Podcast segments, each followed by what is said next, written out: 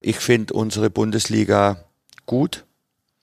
Und wenn sie nicht die beste ist in Europa, ist mir das völlig egal. Wenn sie den Möglichkeiten entsprechend richtig gute Fußball zeigt. Das, was uns möglich ist. Dann finde ich es gut. Und ich will keine Vereine an. Ich bin ein sehr konservativer Mensch in der Beziehung äh, an äh, Eigentümer. Finde ich, ein Verein darf nicht einem Mensch gehören. Kicker meets the Zone, der Fußball-Podcast. Präsentiert von Tipico Sportwetten mit Alex Schlüter und Benny Zander.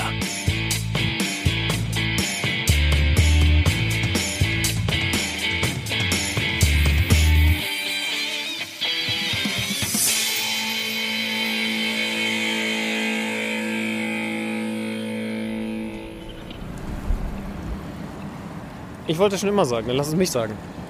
Was denn? Lass es mich sagen. Was denn? Hallo und herzlich willkommen aus dem Breisgau. Aus Freiburg, um genau zu sein. Wir sind wieder zurück. Kicker Meets Saison ist zurück aus der Sommerpause. Wir laufen hier gerade durch Freiburg. Es ist, äh, es ist, wie wir es erwartet haben, oder? Es Unglaublich still. und Nein. sehr warm. Nein, es ist, es ist tatsächlich. Haben wir nicht mal gelernt, dass das der sonnenreichste Ort Deutschlands ist? Ich glaube, das habe ich in irgendeiner Folge mal behauptet, ohne zu wissen, ob es stimmt. Ja, aber das ist Wissen, das setzt sich durch. Ja. Viele Dinge stehen mittlerweile auf Wikipedia, die äh, wir irgendwann mal so rausgehauen haben. Hey, schön, dass ihr wieder dabei seid. Und ihr merkt schon, es ist eine besondere Folge, die wir uns überlegt haben. Guck mal hier, romantischer Kirchturmschlag ähm, vom berühmten Freiburger Kirchturm. Könnt ihr mal bei Wikipedia Oder nachschlagen. Münster oder so. der Freiburger Münster oder, oder der Münsteraner Freiburg. Ähm, wir sind auf dem Weg, nee, das ist jetzt ein bisschen gelogen, zu Christian Streich, denn die ganze Wahrheit ist, es ist Sonntagabend und wir sind gerade in Freiburg angekommen und werden morgen mit Christian Streich sprechen. Der ist gerade noch zugange mit seiner Mannschaft und wir sind jetzt auf dem Weg in eine Sportsbar, die nennt sich Tacheles. Das klingt schon mal sehr, Das sehr hätte gut. auch unser Podcast sein können. Absolut. Äh, viereinhalb Stunden aus München sind wir hierher gefahren. Ich bin gefahren. Ich habe zum ersten Mal in meinem Leben den Bodensee gesehen und dachte echt zwischenzeitlich, wir sind am Meer. Weil das ist der größte See, den ich je in meinem Leben gesehen habe. Ich fand's schön. Du offensichtlich nicht so. Nee, ist gut, dafür haben wir sogar extra 20 Minuten Umweg in Kauf genommen. Ja. Ja, Komm, du musstest nur auf dem Beifahrersitz sitzen. Du kannst mich jetzt mal zum Essen gleich einladen. Also, um euch äh, so ein bisschen abzuholen und vorzustellen, was wir vorhaben. Die Saison geht natürlich so weiter, wie sie aufgehört hat. Absolut unprofessionell, aber grundsätzlich soll natürlich das Prinzip bei Kicker mit Saison weiterhin bleiben. Wir schnacken ein bisschen drum herum, wir gucken uns an, was da im Bereich Fußball passiert. Das werden wir nachher auch noch machen, denn es gibt, ja, die ganz große Saisonvorschau wäre jetzt übertrieben, aber es gibt definitiv von uns beiden noch ein paar Einschätzungen zu dem, was da endlich wieder stattfindet. Am kommenden Freitag geht's ja los. Wir können übrigens auf The Zone sehen, Bayern München gegen den FC Schalke 04. Ich habe mir extra ein paar Rubriken überlegt. Echt? Also andere als sonst bei so einer Saisonvorschau. Hoffe ich. Okay, Leute, Leute, es kann sein, dass hier alles anders wird. Benny Zander ist vorbereitet. Vorher gibt es aber das Interview mit Christian Streich. Wir sind selber sehr gespannt. Wir freuen uns, wir haben lange dran gearbeitet. Jetzt ist es dann endlich Das soweit. stimmt, ja. also äh, nochmal kräftigen, das Freiburg-Spiel anschauen und äh, jetzt gleich Christian Streich. Lasst euch überraschen.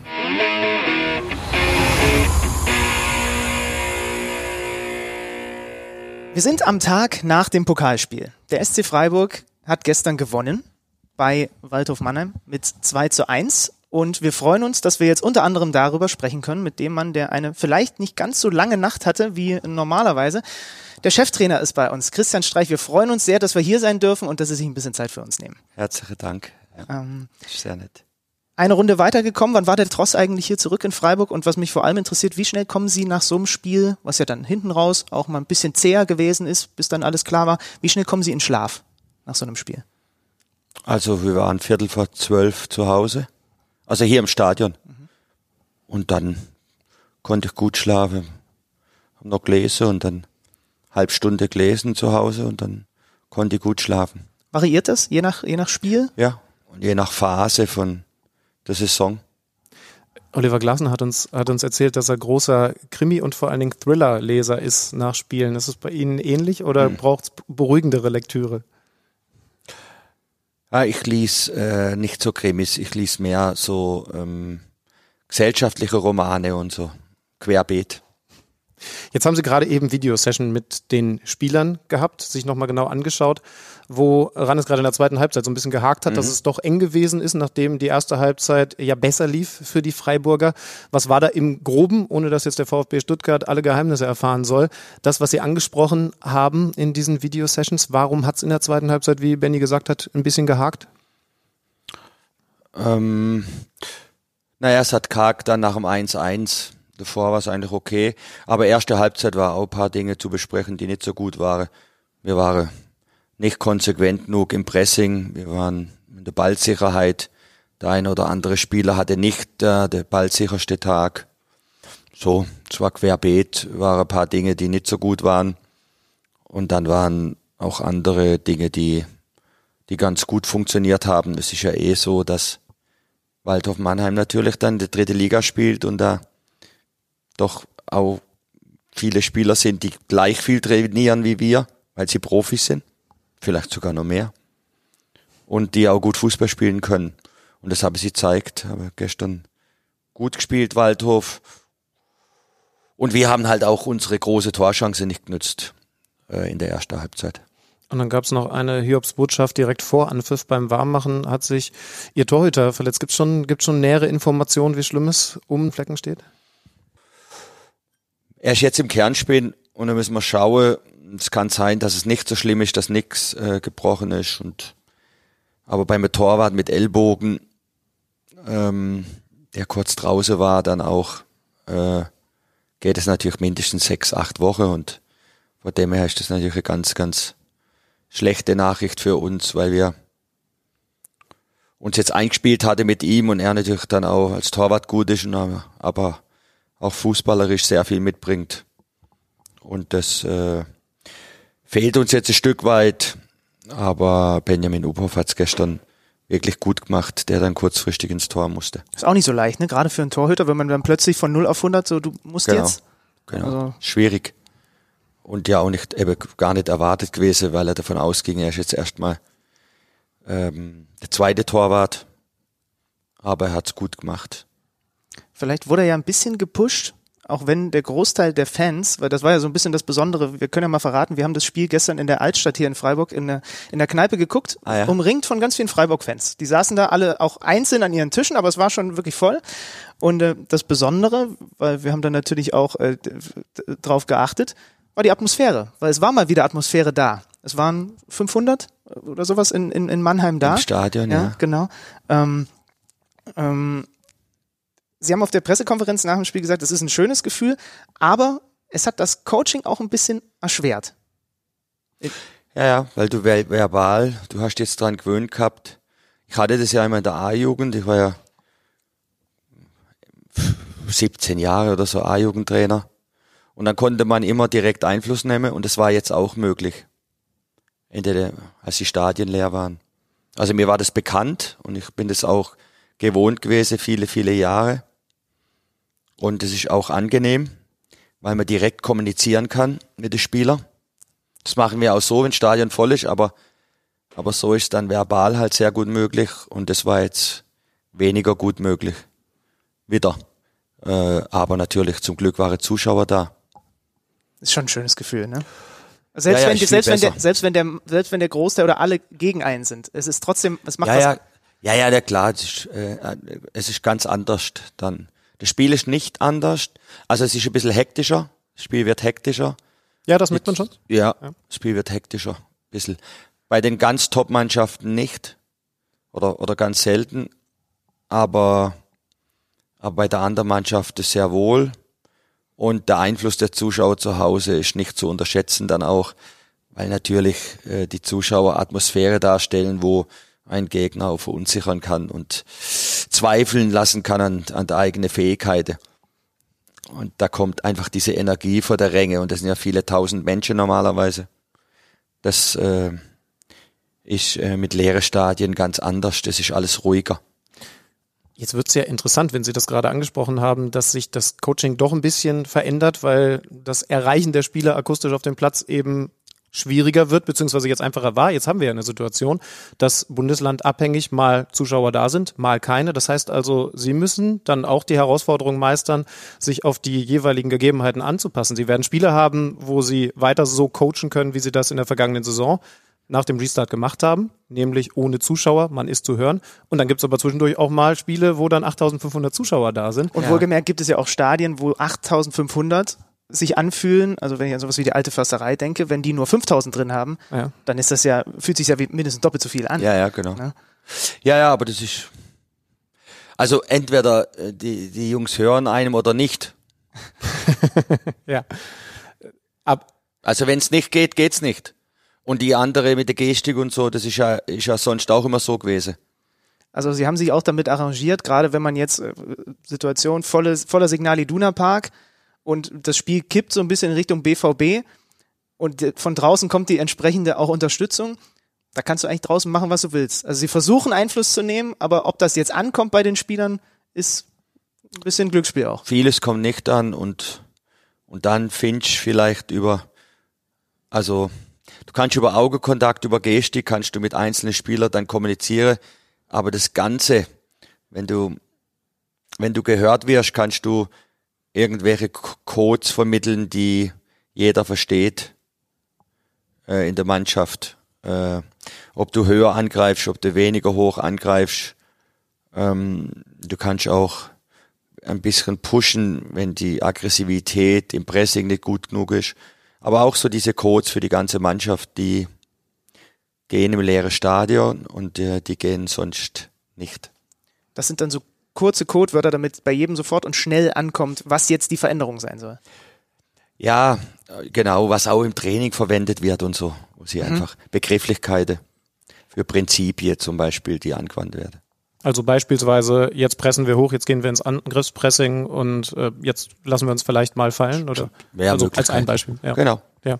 ja, spannend. Da habe ich jetzt schon Lust, ein bisschen genauer hinzuhören und zu gucken, wie sich das dann verändert. Wir sind natürlich auch froh, dass wieder ein paar Zuschauer da sind, aber es gibt natürlich dadurch auch zusätzliche Herausforderungen. Die gab es in der vergangenen Saison ja auch, wenn wir nochmal kurz zurückblicken. Diese zweigeteilte Saison, die sich so gezogen hat. Wie war das eigentlich bei Ihnen in der Nachbetrachtung mit Ihrem Trainerstab? Haben Sie dann auch eine Art zwei Nachanalysen gemacht? Die eine eben vor dieser längeren Pause und dann jetzt noch einmal, als die Saison dann wirklich durch war? Oder haben Sie gesagt, wir machen das alles erst, wenn die Saison wirklich gespielt ist und dann blicken wir auf diese Saison und analysieren, was gut, was schlecht war? Ja, ja, wir, wir haben keine wochenlange Analyse nach einer Saison. Ah, okay. weil wir, also wir besprechen dann Dinge, aber wir besprechen ja jede Woche Dinge. Und dann wieder ist eine Länderspielpause, wo wir Dinge besprechen. Ähm, wir machen da nicht äh, eine Woche lang vier Stunden jeden Tag Sitzungen. Wir sind vorher die ganze Zeit immer zusammen und, und machen alles. Dann wissen wir, wer wahrscheinlich weggeht oder wir wissen es noch nicht. Dieses Jahr haben wir es nicht gewusst. Und dann ähm, besprechen wir nochmal zwei, drei, vier Stunden was und das war's.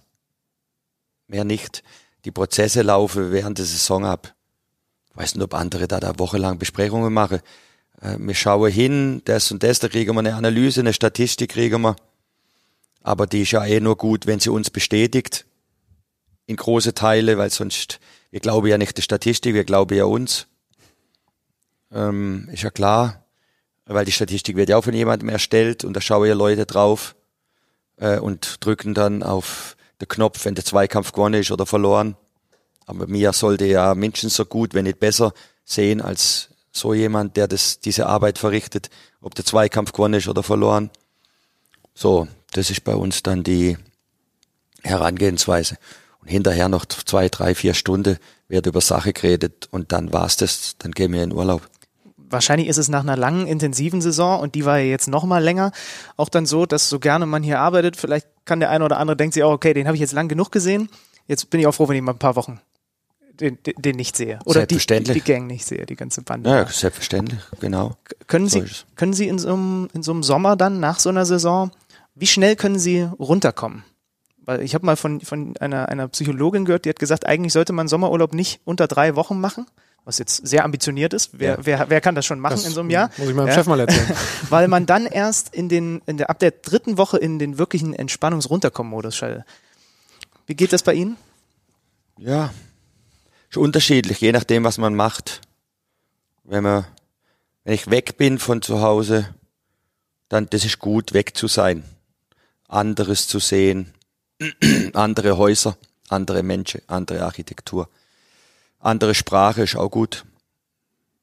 Weil dann hat es ja nichts mit hier zu tun. Keine Fußballstadien. Ähm, andere Orte. Andere Kontext. Dann geht's relativ schnell. Und dann äh, kriegen sie es auch hin, mal, weil das frage ich mich immer, das wäre für mich das äh, Komplizierteste an ihrem Job, mal nicht am Fußball zu denken. Äh, also sowohl während der Saison, da stelle ich mir es unglaublich schwer vor. Ja, ja. Also das, Schwer. man muss sich dazu zwingen, oder? Dass man es mal dann für einen Abend, man sagt, okay, das war heute Training und wir haben in drei Tagen Spiel, aber ich mache heute mal bewusst den Kopf, was Fußball angeht, aus. Ja, aber das kannst du nicht. Du musst ja dann, da musst du ja Praktiken lernen, dann, dass, dass du äh, Meditation, dass du, dass du Meditation gelernt hast oder oder oder viel Yoga machst oder oder andere Dinge oder du musizierst. Gibt ja auch Trainer, die gute äh, äh, gut Klavier spielen können oder so und und dann zwei Stunden Musik machen. Solche Dinge. Über das kann es gehen. Sonst ist es schwierig, das auszuschalten. Das das schaffst nicht so gut. Wenn es gut läuft, ist es einfacher, als wenn es schlecht läuft. Wenn es schlecht läuft, dann geht's eh gar nicht. Also wenn du viele Probleme hast, Verletzte, zu wenig Punkte, ähm, dann geht's geht's schwierig. Ich, ich finde, das ist ein Aspekt, der in, bei ihrem Job bei der Betrachtung des Bundesliga-Trainers untergeht, den zu wenige Fans auf der, auf der Kappe haben. Weil Das ist 24-7. Ja, also 24-7 und dann über Monate hinweg. Bis dann mal der kurze Break kommt und dann geht's schon wieder von vorne los. Ja, ja. Ja, die, die Unterbrechungen sind zu kurz. Äh, für mich auch. Jetzt ist ja nochmal Winterpause. Gibt's keine mehr. Das ist ganz schlecht äh, für, ähm, für die Personen. Für mich ist es schlecht, wenn es keine Winterpause gibt. Weil, äh, weil es sonst zehn Monate durchgeht. Und zehn Monate durch ist nicht gut. Äh, das, da leidet auch Qualität drunter. Ähm, die Qualität dessen, was du arbeitest und wie gespielt wird, da bin ich überzeugt davon. Also das sieht man ja zum Beispiel bei der englischen Nationalmannschaft früher immer gut, heute spielen ja alle fast so viel, aber sie haben größere Kader. Am Ende ist England dann immer ausgeschieden und hat nicht gut gespielt und vorher haben sie gefühlt all zweieinhalb Tage gespielt. Dann konnte sie halt nimmer. Also ich finde es schade, ich würde es gut finden, wenn also drei, dreieinhalb Monate eine Woche Unterbrechung wäre, zumindest eine Woche, wo man regenerieren kann. Manche Champions League Mannschaften machen das ja, dass in der Länderspielpause dann, äh, so wie ich gehört habe, fünf, sechs Tage, sieben Tage. Die sind natürlich bei der Nationalmannschaft viele Spieler, aber die anderen, der Staff und so, dass die äh, dann äh, sich rausnehmen. Haben Sie sich für diese Saison da was Spezielles überlegt? Muss man sich was überlegen? Weil, also, also gerade auch für Nationalspieler gibt's dann ja direkt die EM. Das ist ja alleine für die psychische Belastung enorm. Ohne eine Winterpause, ich weiß nicht, wann die mal durchschnaufen wollen. Und wie gesagt, auch wann die mal abschalten sollen. Ja, ja, ja, das ist eh ein Problem. Wir haben jetzt wieder Nationalmannschaftsabstellungen, äh, wo manche Mannschaften dreimal spielen in neun Tagen. Dann Corona, dann wo spielen sie Risikogebiete nicht. Das ist extrem, aber das ist die Entwicklung. Überall soll mitverdient werden, überall äh, geht's um ums Business und da wird immer noch mehr Spiele und noch mehr Spiele und noch mehr Wettbewerbe reingedrückt, äh, damit, damit so viel ausgepresst werden kann, was ausgepresst wird. Das ist halt so. So leben wir halt. Das ist unsere Zeit. Das ist, bis es halt irgendwann mal dann vielleicht Luft draußen ist. Aber werden wir sehen, wie das weitergeht. Nur es ist nicht gut. Ich kann das, ich kann das nachvollziehen. Also, Wenn, wenn man viele Sendungen in einer kurzen Zeit hat, dann ist definitiv die letzte Sendung in diesem Zeitraum, die ist, da ist man natürlich nicht so frisch. Genau wie Sie sagen, man hat keine anderen Einflüsse gehabt, weil man im Zweifel die ganzen Wochen sich auch nur mit dem Thema Sport beschäftigt hat. Ja. Und man, also wenn ich jetzt zum Beispiel im Radio kommentiere, wo es ja noch mehr drauf ankommt, du hast dann auch einen hoffentlich einigermaßen bunten, bunten Sprachschatz. Ja. Der ist dann nicht so bunt, weil ich gefühlt ausgelaugt bin Ja, genau. nach der Zeit. Und äh, was, was dann ja noch dazu kommt, ich meine, das ist jetzt ihre zehnte Saison, wenn wir richtig ge- nachgezählt haben, als Cheftrainer. Krass, ja. Ne? Genau. Ähm, es kommt ja auch noch dazu, dass sie ja auch noch nicht nur, was den eigenen Kopf angeht, auch mal für einen anderen Impuls sorgen müssen, sondern es gibt ja auch Spieler, die sind jetzt schon eine ganze Weile unter ihnen und sie müssen ja auch dafür sorgen, irgendwie im Zweifel, dass diese nicht satt haben. Das heißt, sie müssen ja auch da sich immer mal Gedanken machen, muss ich vielleicht mit der Ansprache variieren, ich weiß es gar nicht, aber das ist ja auch äh, eine Möglichkeit. Es gibt auch Trainer wie Pep Guardiola, hat er nicht mal gesagt, eigentlich drei Jahre ist so ein guter Zyklus für einen Trainer. Ja, vielleicht ticken die Uhren in Freiburg ein bisschen anders, aber das könnte ja auch eine Gefahr sein, dass ein, Ja, ist so. Ist das ein Thema für Sie, dass Sie auch Ah, wieder ja. schauen, dass Sie sie neu ansprechen? Das nicht. spreche sie nicht neu an. Aber das kann, also neu. Ich habe keine Bücher daheim. Wie macht man das, wenn man in einem Betrieb ist seit 25 Jahren oder so? Äh, so arbeite ich nicht. Oder von irgendwelchen Top-Manager und so, das interessiert mich nicht. Es geht über andere Prozesse. Ähm, dass die irgendwelche Dinge zum hundertsten Mal hören, der Christian Günther und der Chico Höfler, und dass sie denken, ah ja, jetzt wieder und äh, das ist eh klar. Aber es ist jetzt nicht so, dass ich das Gefühl habe, äh, es kotzt sie wahnsinnig an, wenn sie mich jetzt treffen oder wenn ich irgendwelche Sachen kritisiere und mir geht's genauso. Und irgendwie sind sie auf ein ganz gutes Level gekommen, weil sie das so gut gemacht haben, die Jungs, sind sehr gute Spieler geworden. Es passiert ja immer wieder hier auch, dass Jungs sich entwickeln. Von dem her machen wir nicht alles falsch, aber dass, dass jetzt dass das natürlich auch langweilig ist teilweise und immer der gleiche Scheiß von mir erzählt wird in manche Bereiche. Das ist unbestritten so. Wahrscheinlich würde sie es gar nicht sagen, weil sie zu höflich sind, aber, aber de facto ist es bestimmt so. Und gut, auf der anderen Seite kommen dann Leute wie Schmid, wie, wie Grifo, kommen auch wieder zurück. Also sie scheinen sie ja nicht zu vergraulen, so ist es ja nicht. Nein, nein, wir haben, äh, also ich hab's, also ich hab's Gefühl, wir haben ein sehr gutes Verhältnis. Natürlich ist es immer so, Trainer, Spieler, der Trainer stellt auf. Sie müsste Sie fragen, wie Sie das sehen. Ich habe ein gutes Gefühl zu Ihnen. Wie es für Ihnen dann wirklich ist zu mir, müsste Sie sich selber fragen. Ich, ich kann es nicht sagen, aber ich habe ein gutes Gefühl. Beim Thema Ansprache, weil es, es klang gerade so, wie ich es mir auch eher vorstelle, dass sie dann, wenn sie jetzt zum Beispiel nächstes Spiel Stuttgart, ähm, die Ansprache vor dem Spiel, das ist nicht geplant, oder von Ihnen, sondern das ist nur Bauch. Nee, es ist so, hm, das ist eine interessante Frage. Das stellen nicht viele Leute, die Frage, was ich jetzt stelle. Weil es ist nämlich eine ziemlich schlaue Frage, finde ich. Oder eine interessante. Ähm, es ist ein Prozess, den ich nicht benennen kann. Also ich könnte ihn vielleicht schon benennen, aber ich werde ihn nicht benennen, weil er, weil es sind Dinge, die in einem einfließen über die Woche und über die Monate. Und es ist besser, man benennt sie, benennt ihn nicht. Erstens wird es dann zu theoretisch und zu verdreht. Und manche Dinge ist auch besser, wenn sie nicht ausgesprochen sind, weil sie dann auch ein, eine Sphäre behalten, die, die gut ist um mich rum und in mir drin und so. Aber es ist nicht geplant.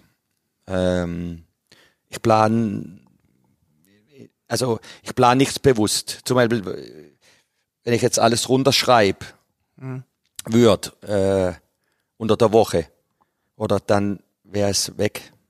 Das wäre auch nicht, wäre auch nicht authentisch, so wie sie sind. ja, oder? authentisch. Wär, Also doch, sie können es vielleicht gut verkaufen, aber äh, Verkaufe tue ich nichts. Ja, okay. Ich verkaufe eh nichts. Ja. Da geht's um das Ja, geht schon. Ich bin, ich- also ich doch ich verkaufe, also ich verkaufe meine Arbeitskraft. doch, doch, ich verkaufe, doch, aber ich bin kein ich bin, ich verkaufe nichts. Ich habe nichts zu verkaufen. Das, genau, es geht schon um die Begrifflichkeiten. Ja. Das ist ja das schon wieder dieser, das wird nämlich ganz oft verwendet. Sie haben sich gut verkauft.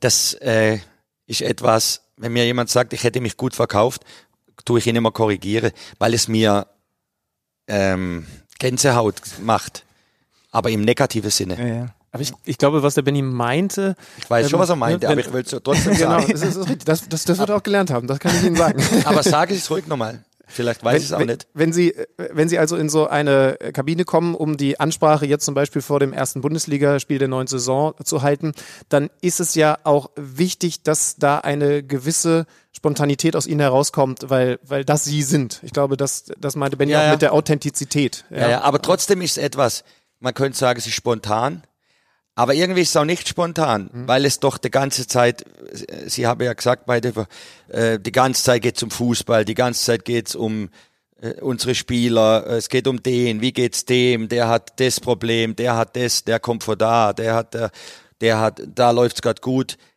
Das ist ja der ganze Prozess und der fließt ja ein in das, wie wir uns begegnen immer wieder, Tag für Tag. Und natürlich ist es dann spontan. Aber irgendwie ist es auch nicht spontan. Irgendwie ist es einfach die Summe des Ganzen am Samstag dann. Und am Samstag sage ich, es kann sein, die Ansprache Ich weiß es nicht, wie diese Ansprache wird am Samstag. Das ist aber nicht entscheidend. Mhm. Also, also vielleicht ist vielleicht ein bisschen, ist, ist, wenn ich das oder so oder so mache, sagt nachher jemand, es war gut. Aber ich sage jetzt nicht, am Samstag muss die Ansprache genauso und dann, die kennen mich seit eben, das sind Leute, die sind seit zehn Jahren. Äh, ich muss auch eben, das, ist, das kann immer entscheidend sein, weil die, die kennen alles. Die würden wahrscheinlich auch komisch gucken, wenn sie mit einem großen Zitat von einem Philosophen reinkommen und das an die Wand schreiben, Warum weil, nicht? weil sie das. Ja, will ich, ich glaube, das machen ja viele Trainer. Also ja, ja, das ja mit, ne? genau. das kann, das kann man. Man kann alles machen.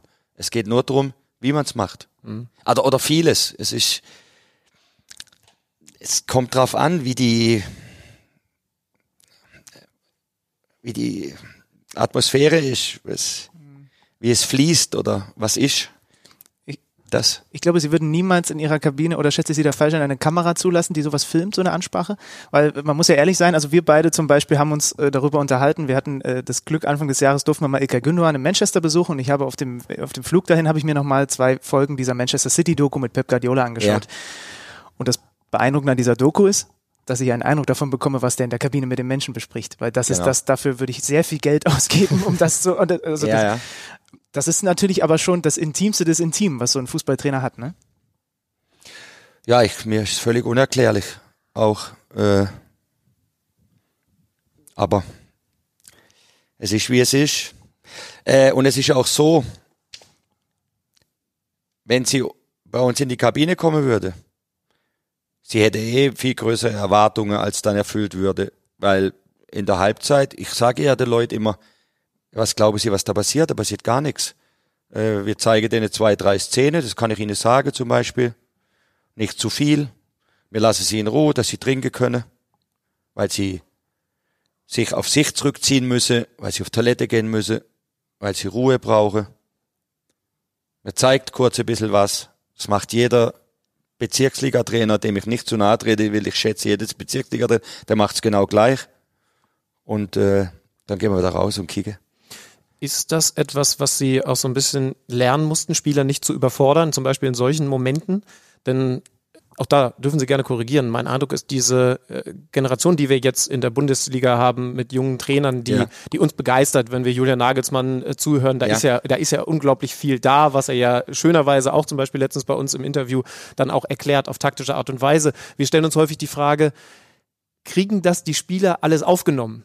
Diese Komplexität, die der Fußball schönerweise ja mit sich bringt, aber das Ganze in so einer Kabine in der Halbzeitpause, ich könnte mir nur vorstellen, dass wenn ich dieses Wissen hätte, damit um mich werfen würde und die Spieler überfordern würde. Genau, das sind so Prozesse, die man dann erkennen muss, wie viel tut gut. Und es geht ja meistens ist gar nicht der Inhalt, sondern es ist die Art und Weise, mhm. worauf die, die Menschen reagieren. Ja. Also, es ist schon Inhalt wichtig. Aber in Stresssituationen oder in besondere Situationen oder wenn sie besonders müde sind oder ist die Herangehensweise wichtig. Da kann dann ein kurze, ruhiges Wort, wenn ein, wenn es einem nicht ganz so gut lief, viel mehr sein als nochmal vier taktische Anweisungen. Und er kann ja eh nur gewisse taktische Anweisungen verarbeiten. Das habe ich gerade gesagt. Ich schaue zwei, drei Szenen an, ich kann keine acht Szenen anschauen. Was soll das? Mhm. Und was soll er dann damit machen? Der Spieler. Also es, es ist. Ähm, er hat eh schon viel, woran er denken muss, ne? So ist es. genau, mit Aufgabe. Es geht um die, um die Balance. Ja. Sie haben in, das ist gute Tradition in Freiburg und das ist ja auch irgendwie eine Auszeichnung oder nicht irgendwie, das ist definitiv eine Auszeichnung für Sie und für den Club. Sie haben wieder wichtige Stützen abgegeben. Sie haben es vorhin schon mal kurz thematisiert. Ähm, Schwolo, Koch, Waldschmidt. Haben Sie sich mittlerweile damit arrangiert? Findet man sich damit ab? Freut man sich für die Jungs, dass sie den nächsten Step machen? Weil es ist natürlich für sie immer wieder auch ein Rückschlag und immer wieder ein, okay, da müssen wir jetzt neu. Das sind ja zum Beispiel die drei, die ich jetzt aufgezählt habe, sind ja keine unwichtigen Spieler gewesen. Mhm. Jeder in seiner Form. Genau. Ähm, was du dich abfinden musst, ist, dass ähm, Viele reden immer von Entwicklungen. Also sagen wir mal, du bist auf einem Leistungsstand fußballerisch und je variabler, je besser du bist, im besten Sinne dann nicht immer, aber im besten Sinne, wirst du auch variabler. Also mit der Robin kann Innenverteidiger spielen und Sechser spielen. Natürlich ist als Innenverteidiger nochmal besser, aber der Luca kann so spielen und so spielen, ist so ein Spielertyp und so weiter. Und Schwolli und Mike Franz war da und und man gewöhnt sich sehr schnell an die Möglichkeiten dieser Variabilität. Und wenn diese Variabilität wieder reduziert wird, äh, dann weiß man, dass man nicht mehr so gut Fußball spielen können, kann, wahrscheinlich in der nächsten Saison wieder. Auch von dem, was einem so Spaß macht und wo man dann so wirken kann im Sinne von, oder man denkt, man kann wirken. Vielleicht ist es gar nicht so, vielleicht ist es nur, weil du bessere Spieler hast. Du denkst dann, du, du wirkst wahnsinnig, dabei hast du einfach nur bessere Spieler und deshalb ist es besser. Das ist ja schon, aber das ist ja egal. Wenn du denkst, dass du Mords wirken kannst, dann ist es ja so für dich selber. Also ist es ja gut. Wie wenn man auf eine Frau zugeht und ist besonders selbstbewusst. Und wenn man denkt, man sieht besonders gut aus, dabei. Also kann ich jetzt nicht mitreden, das habe ich noch nie gedacht. Aber ich auch nicht, aber dabei fand sie nur irgendwie die Schuhe besonders toll. Aber immerhin hat man dann solche Schuhe an. Und das ist, ähm, also man lernt dann wieder ein Stück weit, Demut ist zu großes Wort, aber sowas musst einfach akzeptieren, dass du sagst, gewisse Dinge können wir jetzt gerade wieder nicht, jetzt müssen wir wieder schauen, ob, wie wir sie wieder hinkriegen und so. Ähm, dass wir wieder so variabel werden. Und man schätzt das wahrscheinlich auch sehr, was man hatte, oder? Mit den Jungs? Ja, ja, schätzt sehr, ja. Und dann, wenn sie aber weg sind, Cut, äh, ich schaue dann nicht mehr zurück. Äh, wenn sie den Hof verlassen habe, dann äh, sind sie weg in der Welt und ich sehe sie dann wieder im Fernsehen und dann telefonieren wir mal, aber und weil es kommen ja wieder neue und dann sind die sozusagen das Zentrum des Universums. Aber genau das scheinen sie ja über Jahre jetzt gut hinzubekommen mit ihrem Trainerstab, dass da immer wieder neue Leute kommen und dass zumindest für uns Betrachter der Stil, das Gesicht dieser Mannschaft, wenn wir sie auf dem Platz erleben, auch wenn das Personal sich immer wieder ändert, der gleiche ist. Und dazu kommt dann auch noch, weil Sie es gerade angesprochen mhm. haben, dass der SC Freiburg trotzdem immer eine Mannschaft in den letzten Jahren auf dem Platz hatte, bei dem man das Gefühl hatte, diese Mannschaft hat das Selbstbewusstsein zu wissen, wir sind vielleicht personell unterlegen, was die Qualität der Spieler angeht, aber wenn wir unseren Plan so durchziehen, dann können wir dieses Spiel gewinnen. Und zwar mhm. egal gegen wen. Wie machen Sie das? Ja, das macht nicht ich. Das, äh, also wir haben auch ja, individuell gute Spieler. Sonst könnten wir nicht die Spiele gewinnen auch.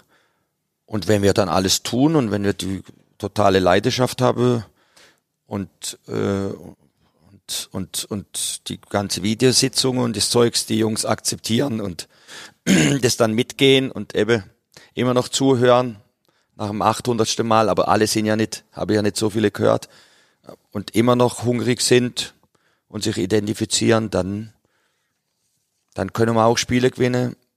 Können, oder sind wir in der Lage, auch gegen viele Mannschaften an einem gewissen Tag Spiele zu gewinnen. Weil, dass wir einem gewissen Tag gegen ganz viele Mannschaften verlieren können, wissen wir ja eh. Das heißt, es sind die Routinen, auf die Sie sich verlassen können. Sie wissen, Sie haben die Mitarbeiter, die Analysten zum Beispiel, die die Videos zusammenstellen. Analysten haben ja keine. Sie, Sie machen das über die Co-Trainer oder? Patrick Bayer und, und ja. ich machen Analyse. Wir haben keine Analytikabteilung. Und da wissen Sie einfach, wenn wir diese Arbeit machen, die wir in den vergangenen Jahren erfolgreich gemacht haben, dann bekommen wir es auch in einer Saison 2021, so besonders sie auch sein mag, nach diesen Abgängen, eine Mannschaft auf dem Platz, die dieses Selbstbewusstsein hat. Ja, was jetzt also was jetzt nervt, äh, klar, es kommt drauf an, du musst auch musst ja schauen mit Verletzungen und so. Aber grundsätzlich jetzt, das ist jetzt nicht schön mit den Markflecken, auch wenn der Benjamin Uphoff das wirklich jetzt gut macht, aber das tut uns jetzt weh, mhm. weil wir, weil er ja schon aufgebaut wurde und wir jetzt schon damit plant haben. Äh, so, er ist ja schon länger jetzt bei uns. Ähm, aber wir,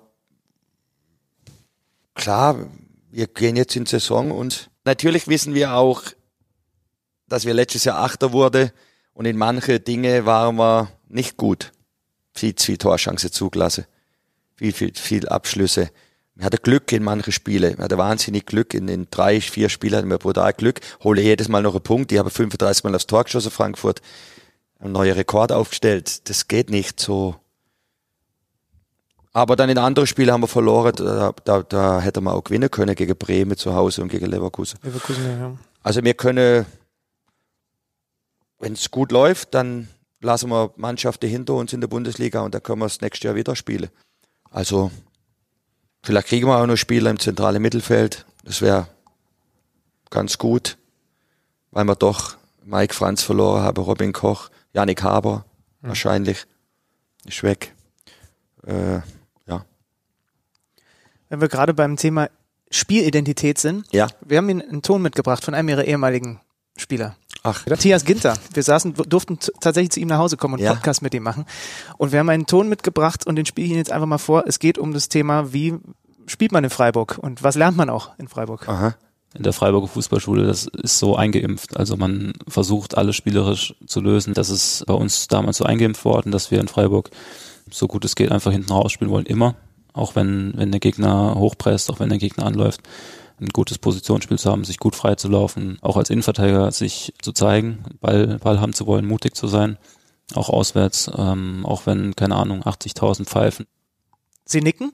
Also das geht Ja, ja, ja. das geht ja in die Richtung, ne? Also er hat, Ja, ja. weil wir haben ihn gefragt, was sind denn so die Sachen? Warum bist du eigentlich gerade so gut und warum spielst du eine gute Saison? Mhm. Und Ja, ja, Fußball. Das ist halt, das war früher, war das noch viel, viel schöner, weil das haben ganz, ganz viele nicht gemacht. Und jetzt mache ich es fast alle. Das heißt, wir haben wirklich Dinge, wo, also das war ganz klar bei uns, dass der Innenverteidiger hinter rausspielt. Und es war für viele ganz viele anderen einfach, aber nicht, weil sie es nicht geblickt haben, sondern weil sie es anders gesehen haben, war es ganz klar, dass man hinter kein Risiko eingeht. Fehler und so. Aber es gab dir auch ein Gefühl einer Überlegenheit in gewisse Dinge. Und da sind viele Dinge natürlich weg, weil die sind in der Zwischenzeit gleich. Ganz viele Dinge werden an Orte, an viele Orte gleich gemacht im Training. Davon bin ich überzeugt, weil sehr viel Wissen da ist und Manpower da ist und, und Intelligenz da ist. Das ist schade, weil mir hatte da in manche Bereiche echt äh, war so Unterschied und auch zu groß, größer Vereine, die mehr Geld hatte und alles. Aber so haben wir es probiert, wie es der Matthias Gent gesagt hat. das ist so ein bisschen wie, als wir mit, mit ihrem Stürmer Nils Petersen telefoniert haben äh, für diesen Podcast. Und Ja. das sind so, äh, die denken gerne, also natürlich, der ist jetzt hier noch da, logischerweise wäre es Ja. jetzt blöd, wenn er sagt, ich bin hier nicht gerne, aber bei Matthias Ginter war das auch so was, der hat heute lustigerweise bei Instagram, sind sie glaube ich kein Fan von, aber ich habe das vorhin durch Zufall ich gesehen, hab's nur nicht. hat, hat er ein, ein Bild gepostet. Heute vor zehn Jahren mit 16 sein erstes Profispiel, ein Testspiel im Freiburger Trikot. Sah, sah In noch Bern, deutlich jünger aus. ja. In Bern, genau, ja. Ähm, das ist, muss heute vor zehn Jahren gewesen sein. Bei den Profis in Bern. Ja. Ah, weiß ich jetzt, ja. Weiß gar nicht, ich Ähm. müsste mal wissen, ja. Aber was, wa- was löst es in Ihnen aus? Der hat ja sein Rüstzeug hier bekommen. Ja, er ist sehr, er ist sehr ehrgeizig, sehr talentiert. Er wäre an einem anderen Ort auch Bundesligaspieler geworden. Ah, da bin ich sicher. Ähm, wie soll ich sagen? Ich weiß ja, wie er spielt. Ich sehe dann, wie er spielt und, und schaue, ob er das jetzt auch noch versucht und ob er das macht und das macht und das nicht macht. Aber 95 Prozent ist eh klar, dass er es so macht. Also mindestens 95 Prozent. Also ich kenne ihn einfach so gut, dass er es so macht, wie er es macht. Und wenn er es mal irgendwas nicht so macht, wie ich es erwarte, dann ist es verwunderlich. Und dann überlegt man, warum hat er es jetzt nicht so gemacht. So, das ist eigentlich alles. So schaue ich das an. Wobei mir natürlich auch der Brel Embolo ist mir auch bekannt, wenn er eine gewisse Bewegung macht, die halt er macht. Aber da mal bei Matthias Ginder oder bei den Spielern, die du hast, mit denen du jeden Tag trainiert hast, viel mehr noch natürlich. Wie, wie, wie schauen Sie, wie schauen Sie Spiele eigentlich generell, wenn Sie schon auf dem Sofa äh, liegen? Also können Sie auch diese Analysemodus dann mal ausschalten und einfach sich, sich auch da sagen, was wir wahrscheinlich auch dann häufiger haben, weil wir eben keine Trainer sind und nicht so tief drinstecken. ach, das ist jetzt einfach ein, ein richtig gutes Fußballspiel. Mir ist gerade gar nicht so wichtig, was da taktisch passiert. Ah, ich, ja, ja, ich lieg da nicht verkrampft und äh, oder ich Keine, schau. keine Notizen. Nee, nee, ich mache keine Notizen. Ich äh, schaue, wie die beiden Systeme sind. Automatisch. Denke gar nicht drüber nach. Damit, damit man versteht, warum der jetzt in dem Raum frei ist oder nicht. Das ist ja dann schon so. Das, das tut man einfach. Und dann schaut man, wie die beiden Systeme sind und dann schaut man, wie sich die einzelne verhalten und wie gespielt wird. Also so ganz ohne was geht gar nicht. Aber das ist ja wie bei jemandem, der Bücher schreibt und dann ein Buch liest. Der schaut ja auf Stilmittel und so. Der kann ja wahrscheinlich gar nicht anders. Ich bin da völlig entspannt und schaue da hin. Ja, und, und weiß dann, wie sie taktisch gespielt habe und ob sie höher oder nicht so hoch anlaufen. Aber das strengt mich gar nicht an. Das ist gar nicht als, dass ich jetzt mich da, das, das ist, ich habe schon so viel Spiele in meinem Leben gesehen. Das ist automatisch. Das ist wie Ja, bei uns, wir, wir, wenn wir Sportsendungen gucken. Wir Ja, gucken, wir, wir haben natürlich den Kommentator, logischerweise. Oder immer den Moderator, immer. weil wir das Ja. halt, weil wir Ja, das halt auch machen. Wir, wir Ja. können gar nicht anders, als Nee. zu schauen, da, ah, das, da wird jetzt gerade im Stadion das Problem gewesen sein. Lustigerweise, wenn ich dann ab und zu noch Sendungen von ihm sehe, wo ich ihn ja jetzt auch schon sehr gut kenne über viele Jahre, ich sehe dann in seinen Augen, wenn er gerade ein bisschen unsicher ist. Nein, natürlich. Er kann es ganz gut überspielen. Aber konditioniert, ist so konditioniert, das ist einfach so. Ja. Das erleichtert es ja auch. Sonst müsste man sich jetzt viel anstrengen. Stimmt. Also das, ist stimmt ja sozusagen, ja. Ja. der Also, Modus ist dann, Ja, und, ich meine, Sie haben es ja selber gesagt, Sie, Sie können es ja dann auch genießen und Ja, das, ja. Ist, das ist sehr wichtig, weil dann hat man auch Lust, sich diese Spiele anzuschauen. Genau. Und das sollte ja auch nie verloren gehen. Äh, Sie haben gerade ähm, ja so schön gesagt, dass dieser Vorteil von damals, weil Mannschaften mittlerweile sich auch anpassen, alleine dieser, dieser Wissenstransfer hat sich ja auch so entwickelt, dass, der ist halt weg. Haben Sie nicht einen Vorteil hier definitiv noch, nämlich eine Langfristigkeit auch im Planen? Ja. Sie sind dienstältester Trainer, Sie haben hier so eine Und mit was für einem Abstand. äh, Genau, ja. ne? Also- und dann ist das einfach besonders. Wie groß ist der Vorteil tatsächlich, dass Sie über eine Saison hinaus planen können, anders als andere Trainer, egal wo, äh, Schalke, Gladbach, Dortmund, die ja einfach als Trainer von kurzfristigem Erfolg zu kurzfristigem Erfolg denken müssen. Haben Sie nicht einen besonderen Luxus, dass Sie sagen können, selbst wenn wir diese Saison jetzt mal nicht oben anklopfen, Klasse halten ist natürlich immer wichtig, aber wir können mit diesen Spielern in den nächsten drei, vier Jahren einen tollen Weg gehen. so denke ich nicht. Ich denke nur von Jahr zu Jahr. Ja? Ja, ja. Also, das läuft ja eh weiter. Also ich denke natürlich nicht für jungen Spieler von Jahr zu Jahr. Aber ich denke nicht, oh, in drei und vier Jahren, dann ist so und so. Weil mich das viel zu sehr enttäuschen wird. Weil viel zu viel Eventualitäten äh, passieren. Ah, das habe ich jetzt nicht erwartet. Ja, Doch, ich, bin, ja, ich bin, ja glauben Sie, da wo ich mich bewege, habe ich noch irgendwelche Träume, in zehn Jahren kicken wir so und dann haben wir die Mannschaft und die Spieler. Ja, dann müssen mal schauen, wer dann noch übrig ist. Dann bin ich allein hier. nein, nein, da bin ich, da bin ich, nein, da, da bin ich auch, also das hört sich jetzt extrem unromantisch und desillusioniert an. Ich bin aber nicht desillusioniert. Ich bin nur realistisch. Das ist gut. Kontinuität. Wir kriegen auch wieder neue Leute rein, damit wir nicht total in uns versumpfen, äh, weil Langfristigkeit ist gut, aber wenn alles nur noch langfristig ist und alle 20 Jahre da sind, dann muss ich auch wieder aufpassen. Aber es wird immer wieder kommen neue Leute, die uns richtig anregen. Wir haben neuen Athletiktrainer gekriegt, wo richtig äh, äh, toll ist. Der Krone kam damals dazu, der ist auch schon lang da. Aber es kommen immer wieder Leute, brauchst immer wieder äh, neue Inspiration. Aber ich denke von Jahr zu Jahr. Also ich denke einfach, die Spieler sind jetzt hier, die Jungs. Dann haben einige längere Verträge. Und dann geht's um die Saison. Und wir brauchen die ganze Energie, dass wir gut Fußball spielen.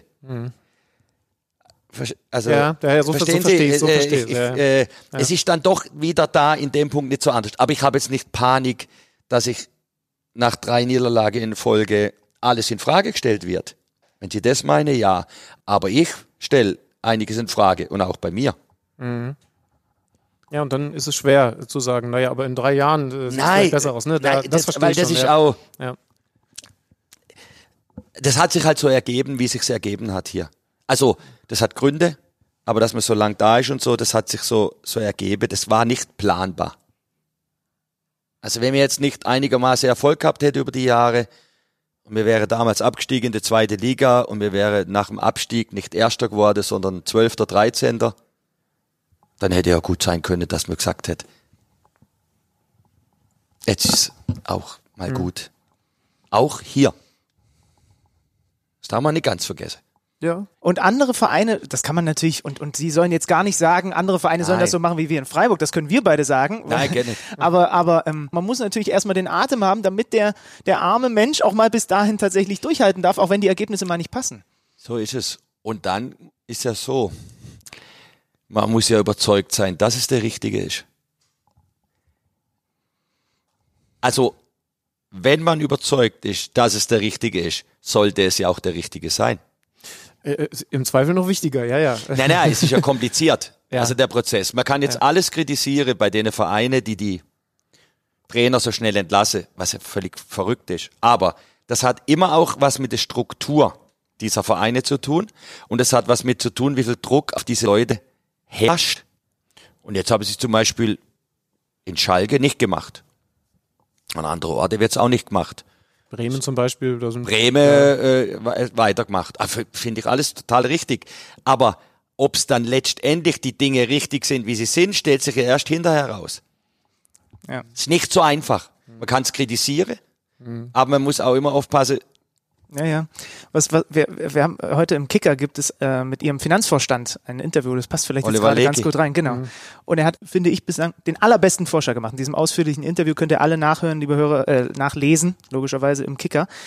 Und zwar spricht er von einer Effizienzquote, die er einführen würde. Und das setzt in Relation äh, die Abschlussposition zum Etat. Also vielleicht einfach erklärt, Beispiel, der achte steht vor dem neunten, der neuntplatzierte hat aber einen deutlich geringeren Etat und damit im Grunde effizienter gewirtschaftet und das soll auch belohnt werden. Und dann würde der Neunte halt mehr Fernsehgeld in dem Beispiel Genau. bekommen. Ja. Also ist ein, ich finde das echt gut. Was sagen Sie dazu? Ich habe das vorhin von ihm gehört und ich fand, das war das der, der erste Vorschlag, wo ich mir sofort dachte, wow, der ist tatsächlich messbar objektiv. Du hast die Platzierung, du hast den Etat, du machst eine Quote daraus. Daran siehst du, wer am besten arbeitet mit dem vorhandenen Geld.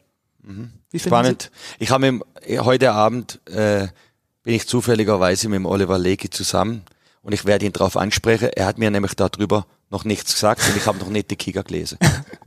also wir sehen uns nicht so oft. Ja, okay. Mein nur, weil er Aber dann haben Sie ob- einen interessanten Abend vor sich. ich, ja. ja, genau. Weil ich werde ihn jetzt genau darauf ansprechen. Spannend. Ja, er hört sich total schlüssig an.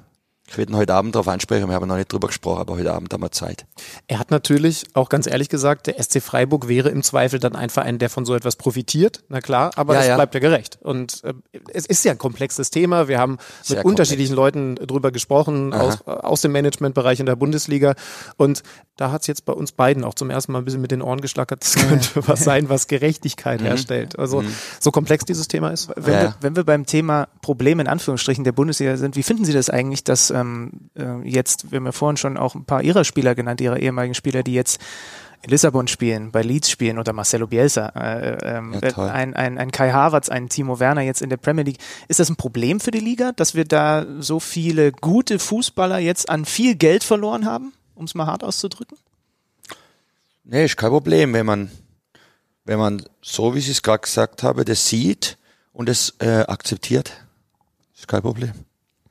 Wenn man sagt, man will äh, die Vereine verkaufen irgendwelche Leute, äh, die Engländer finden es ja total geil, weil dann wird Geld erwirtschaftet, sagen sie, aus ihrem neokapitalistischen Sichtweise dann äh, findet man es nicht gut, dann muss man es ändern. Ich finde es gut. Äh, ich finde unsere Bundesliga gut. Und wenn sie nicht die beste ist in Europa, äh, ist mir das völlig egal. Äh, wenn sie den Möglichkeiten entsprechend, so wie der Oliver Lecky, richtig gute Fußball zeigt. Das, was uns möglich ist, dann finde ich es gut. Und ich will keine äh, Vereine an, ich bin ein sehr konservativer Mensch in der Beziehung, äh, an äh, Eigentümer. Finde ich, ein Verein darf nicht einem Mensch gehören. Ich, aber das ist nur meine Sichtweise. Wenn einer sagt, warum soll ein Verein nicht einem Mensch gehören, kann ich auch nachvollziehen. Sie kommen natürlich in dem Moment damit in Berührung, wenn beispielsweise ein Robin Koch sagt, es gibt da dieses Angebot und da gibt es einfach deutlich mehr Geld. Ne? Also und mehr und mehr kriege Geld dafür, meine Sie. Mhm. Ja, ja, absolut. Ja. Absolut. Aber mir sage nicht, der Robin muss dahin gehen, dass mir viel Geld kriege, sondern der Robin will ja dahin gehen. Sie haben und ja nicht gezwungen ja die, zu gehen. Ne? Und es gibt ja das Recht auf die, auf, auf, auf die also freie Arbeitsplatzwahl. Zum Glück. Ja. Wenn der Vertrag ausläuft. Und dann kriege mir eine Entschädigung dafür, weil er bei uns war und weil wir in dem, weil wir natürlich in dem System leben. Da haben Sie völlig recht. Wir sind, wir pro, also wir profitieren ein Stück weit von dem System. Aber wenn es keine, wenn diese äh, Finanzflüsse nicht wäre, wie jetzt zum Beispiel in England, dann würden wir weniger bekommen. Dann würden wir halt alle weniger verdienen. Mhm. Aber das wäre für mich kein Problem. Dann wäre es einfach so. Ich halte das für eine wichtige Aussage, denn ich meine, das ist jetzt gerade ein ganz frisches Thema. Uli Hoeneß hat sich ja da beim Thema David Alaba gestern sehr, sehr deutlich geäußert. Was hat er gesagt? Geldgieriger Piranha zum Berater von David Alaba? Ich weiß nicht, ob Sie das Zitat mitbekommen haben. Nee. Geldgieriger Piranha ja. hat er den Berater genannt. Aber unterm Strich ist also die, ähm, die Quintessenz, dann müssen solche Leute halt gehen, wenn das System so ist. Ja. Und in der Bundesliga fühlen wir uns dann noch wohl, wenn, da sage ich jetzt mal so pauschal, ehrlicher Fußball gespielt wird mit ehrlichen Vereinen wenn diese Systematik, die herrscht mit der 50 plus 1, wenn die als gut befunden wird, ich finde, es hat sich extrem bewährt, die letzten 20 Jahre wieder. Ich finde, es ist gut, wie es läuft. Wir haben wahnsinnig viele gute Spieler ausgebildet. Nationalmannschaft hat auch profitiert davon. Dann heißt es immer halt zwei, drei Jahre, die Nationalmannschaft geht unter. Stimmt überhaupt nicht. Wir haben genug Talente. Mhm. Ich finde es gut, aber ich bin auch so Ausbildungstrainer. Ich bin halt so groß geworden in der in der Jugend, in der Akademie oder, oder in der Fußballschule. Ähm, ich lebe so gut damit. Und ganz viele Dinge, die in England passieren und an andere Orte, ähm, finde ich ähm, überhaupt nicht gut. Auswüchse hat man jetzt gesehen in der Corona-Zeit, wo es darum ging, dass Spieler auf Gehalt verzichten sollen, wo sie natürlich gesagt haben, warum soll ich mehr auf Gehalt verzichten, der hat ja ein paar Milliarden. Habe ich auch wieder recht. Ich, mit wem haben wir denn länger darüber geredet? Wie, mit Ewald Lienen, wie kommt man aus so einer Nummer raus? Also, ähm, das ist doch für einen einzelnen Verein nahezu nicht beeinflussbar. Also äh, da muss doch, ich glaube, Ewald hat auch gesagt, da muss dann die Politik, wenn dann eingreifen, eine zum Beispiel Gehaltsobergrenze schaffen, wenn das jetzt sinnvoll sein sollte. Aber äh, genauso wie Sie reden, die Mechanismen sind ja im Gang, die Strukturen sind ja jetzt da. Genau. Und im Endeffekt äh, kann man sich dann so, das ist jetzt äh, drastisch ausgedrückt, dem Schicksal nur ergeben und gucken, dass man dann im Zweifel halt auch noch ein paar Mark abgreift, wenn ein Robin Koch eben sagt, da drüben ähm, sehe ich meine nächsten Jahre. Ja, ja, oder sonst soll er hier bleiben, das ist immer noch besser. Ja. Schau okay, für mich. Sagen Sie das so um Robin dann auch mal? Gibt es da solche Gespräche? Nee, nee, wenn, wenn de, ja, aber wenn ein Spieler sagt, er möchte gehen, äh, weil er den nächsten Schritt macht, und das ist auch, sind immer auch sportliche Argumente, und das ist auch bei den Jungs so, weil sie ja gut sind. Dann wollen sie zum nächsten größeren Verein. Äh, Argumente, dass du noch mehr Geld verdienen äh, willst, gibt's auch immer. Der Oma noch ein Haus bauen, Opa, was weiß ich, zum Beispiel. Also findest du immer irgendwelche Argumente. Dann, äh, dann sage ich, alles klar. Vielleicht sage ich, äh, glaubst du, es ist der richtige Zeitpunkt? Meinst du, noch ein Jahr länger wäre nicht besser? Weil ich das, das und das gefällt mir noch nicht so gut bei dir. Ich weiß nicht, ob du das an dem Ort dann auch genug zum Spielen kommst. Das kann sein, dass ich das sage. Und das war's dann. Aber Sie haben jetzt zum Beispiel auf der Pressekonferenz auch sehr ehrlich offen gesagt, Luca Waldschmidt, das kann durchaus die richtige Entscheidung gewesen sein für seine genau. persönliche Entwicklung. Das ja, ja, wobei er natürlich, wenn er bei uns bliebe wäre, hätte er gewisse Entwicklungen, da bin ich ziemlich, also bin ich überzeugt davon, hätte er auf jeden Fall gemacht. Und jetzt schauen wir mal, ob er sie dort auch macht. Weil die Liga schwächer ist, die portugiesische. Nein, einfach, ja, nee, insgesamt. Ob er an dem Ort, mhm. er selber, mit den Trainer, mit der Umgebung, diese Entwicklung machen würde, die ich ja jetzt nur hypothetisch ansprechen kann, aber wo ich überzeugt war, dass er, dass er die hier gemacht hätte. Gewisse Dinge hätte er auf jeden Fall gemacht, äh, weil er ja unbedingt hätte kicken wollen von dem her hat er sie dann gemacht. Ja. Also im Training und so. Und da werden wir jetzt sehen, wie es dort läuft. Wir gucken drauf. Mhm. Sie haben gerade gesagt, Sie sind ähm, Ausbildungstrainer. Ähm, wenn ich das so höre, hier steht auf meinem Zettel, was macht Ihnen eigentlich an Ihrem Job am meisten Spaß? Was ist das, was Sie am schönsten finden? Mm, Auf dem Platz stehen und mit den Jungs so Fußball spiele, übe. Also liebsten Training. Selber. Training, ja. Viel, viel besser das Gefühl als im Spiel? Spiele sind für mich immer auch ein bisschen so sehr ambivalent. Ähm, Aber Training mit den Jungs auf? Training und schaue und dann Dinge, wo dann funktioniere und wo du Entwicklungen siehst. Bei Sp da gehört natürlich Spiel dazu, aber das Spiel ist mir zu strange auch äh, ein Stück weit. Ich finde, das Spiel ist, ist mir fast zu zugespitzt. Emotional. Ähm, Ja, ja, emotional und mit der Konsequenzen.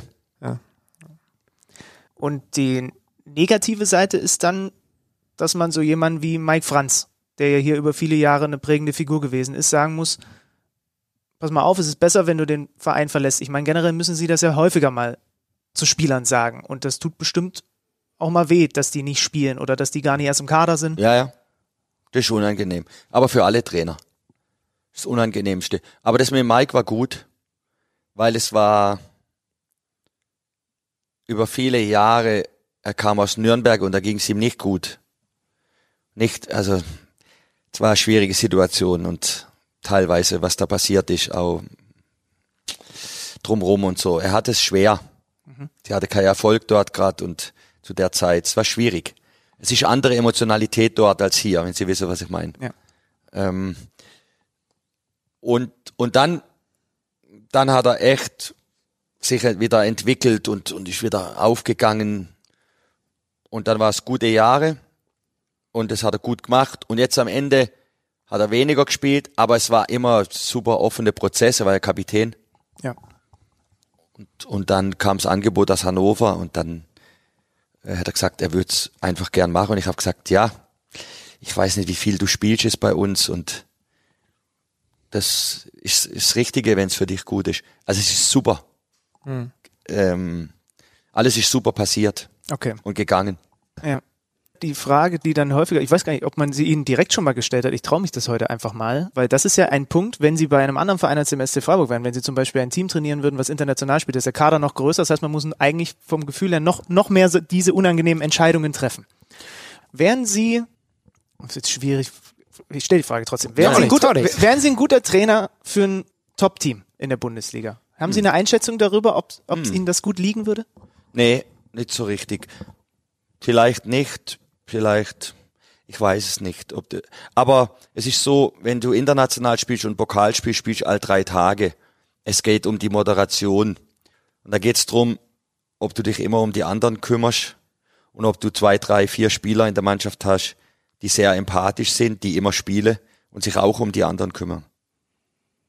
Weil allein schaffst du es nicht als Trainer. Dann kann es sehr, und dann musst du noch ab und zu Spiele gewinnen, der Erwartungen entsprechend ein bisschen mehr als den Erwartungen entsprechend. Also Bayern immer und wir so oft und, und dann, dann geht es äh, mit einem größeren Kader, weil du viele Wettbewerbe hast. Es kommt auf die Konstellation an, ich kann Ihnen das nicht beantworten. Ich denk da gar, gar nicht, ich bin jetzt schon so lange hier, ich denk da gar nicht mehr wirklich drüber nach. Gab mal Phase, wo ich gedacht habe, jetzt wäre es besser und so, aber so richtig drüber nachdenke, tue ich nimmer. Es ist auch schwer vorstellbar, oder? Christian Schreier an der Seite mit einem anderen, mit einem anderen äh, Trainingsanzug als Wir fragen uns manchmal, ob andere Vereine darüber überhaupt nachdenken, weil sie hier Nee, so eine Institution sind. mm, klopft nicht. mal jemand an? Ja, na gut, wenn du so lang Trainer bist, ja, irgendjemand äh, ruft dann schon mal an, äh, zum Glück. Ja, ist wirklich so. Ich weiß noch, das erste Mal, das, das ist noch gar nicht so, also jetzt ist nicht schon lang her, wo irgendjemand mal angerufen hatte, so direkt persönlich, da war ich wahnsinnig froh, weil ich dachte, mir wird nie irgendein Mensch anrufen. Das, war, das fand ich super, dass der mir angerufen hat. Ich habe das sofort gesagt. Ich habe nicht mal nicht gewusst, wer es ist. Und der war gar nicht so unbekannt, weil er der Name, und ich habe so wenig damit gerechnet, dass er mit dem Namen, Nachname gesagt hat. Und wenn ich Ihnen jetzt den Nachnamen sagen würde, würde ich es mit Fußball in Verbindung bringen, würde ich sofort sagen, ah ja, klar. Und ich habe gesagt, wer sind Sie? Ich weiß nicht, wer Sie sind, weil ich so wenig damit gerechnet habe, dass aus dem Fußball mir jemand anruft. Daran sehen Sie, wie, ja, schön. und zwar, ja, ist ja echt lustig. Und ich habe mir das sofort bedankt bei ihm. Das habe ich ihm sofort gesagt. Hat er sich selber gewundert, dass er der Erste war? Ich weiß es nicht. Ich habe es ihm aber halt gesagt. Ich habe gesagt, ah, danke, ja. Habe ich gesagt, ja, ich danke Ihnen. Aber, aber nicht drüber nachgedacht. nee, nicht drüber, nur äh, sich gefreut. Die, die, der Eitelkeit wurde Genüge getan.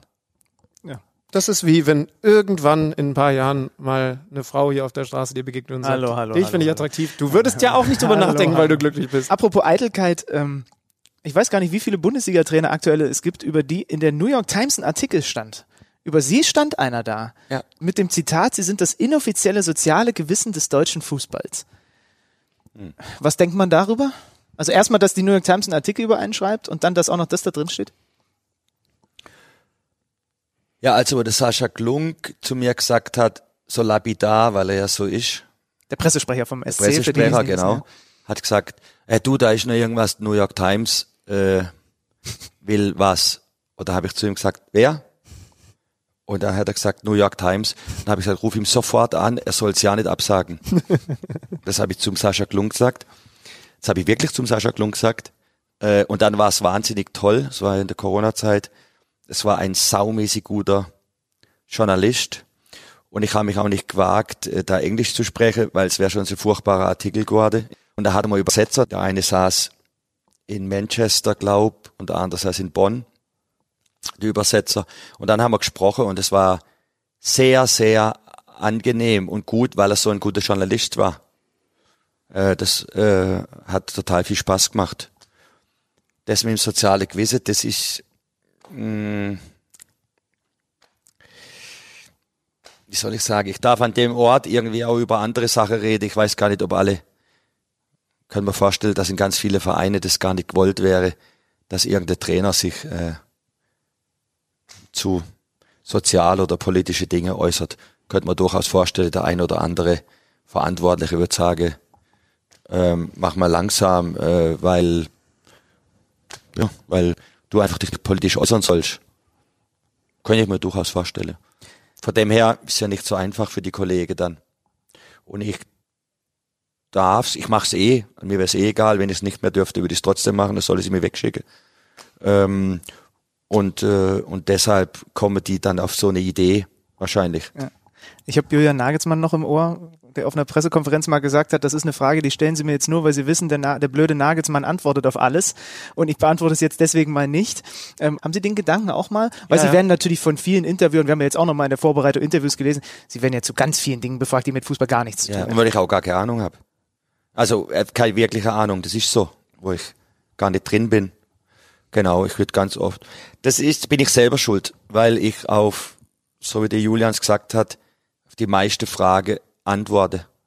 Eigentlich fast alle. Aber ich habe auch schon mal gesagt, der möchte jetzt nicht antworten, weil es ist doch jetzt wieder aus dem Grund, äh, weil ich ja immer zu allem antwort. Ja, und deshalb bin ich selber schuld. Hätte ich öfters gesagt, das antworte ich nicht, dann wäre ich weniger gefragt worden in, mit der Zeit. Auf der anderen Seite ist es aber ja offensichtlich ein Antrieb in Ihnen zu reden. Über das Thema zu reden. Sie wollen sich positionieren, weil es Ihnen wichtig ist. Ja, weil ich äh, irgendwie, als ich noch A-Jugendtrainer war, hat mal jemand, oder wo es dann drum ging, Profitrainer, hat jemand gesagt, das finde ich gut, dass du jetzt Profitrainer bist, dann kannst du ein paar Dinge sagen, wo wir drüber reden und dann kann sein, du wirst sogar, es hört dir sogar jemand zu. Da habe ich gesagt, stimmt, stimmt eigentlich, könnte sein. Und das ist eigentlich der, der Grund, ja, worum es manchmal gar nicht schlecht ist, wenn man dann in dieser Position ist und man was sagt, weil man dann äh, eine andere Verbreitung hat. Gewissermaßen. Ja, man, man freut sich und was heißt freut sich? Man möchte gehört werden bei manchen Themen, die einen umtreiben. Ja, also es ist so, wenn ich jetzt nicht Bundesliga-Trainer wäre, würde ich das ja trotzdem sagen, zu jemandem, privat. Aber es würde nicht verbreitet werden. Also sage ich es trotzdem, wenn ich gefragt wird, und dann wird es auch noch verbreitet. Ich würde es auch zum Journalist ohne Mikrofon sagen. Aber es ist halt ein Mikrofon dabei. Das macht keinen Unterschied. Oder ich mache keine großen Unterschiede, weil ich es nicht, weil ich mir nicht vorher sage, das ist alles ausgeschlossen. Da haben wir die Klammer, ne? Am Ende ist es eine Mischung aus Spontanität und Erfahrung wahrscheinlich in, in unterschiedlichsten Bereichen. Ansprache zur Mannschaft, Ansprache zur Presse und irgendwie ist es ja dann auch ein das Geheimnis, der Schlüssel. Ne? Ja, das ist, das ist, das gehört alles zu diesem verrückten Job. Sie haben einen der verrücktesten Jobs, den ich mir vorstellen kann. Wie ich mal ehrlich sagen, jetzt hier am Ende. Also, Komplex. ja, Also, also, er ist komplex, aber er ist, viele andere Jobs sind schwieriger, wahrscheinlich, deprimierender. Äh, viele, viele, viele Menschen haben Jobs, die sie gar nicht gern machen, aber sie müssen sie ökonomisch tun. Viele, viele, viele Menschen. Ähm, viel mehr noch als viele. Und, äh, und von dem her geht's uns natürlich, haben wir wahnsinnige Luxus, aber es ist schon sehr, sehr, sehr komplex im Ganzen.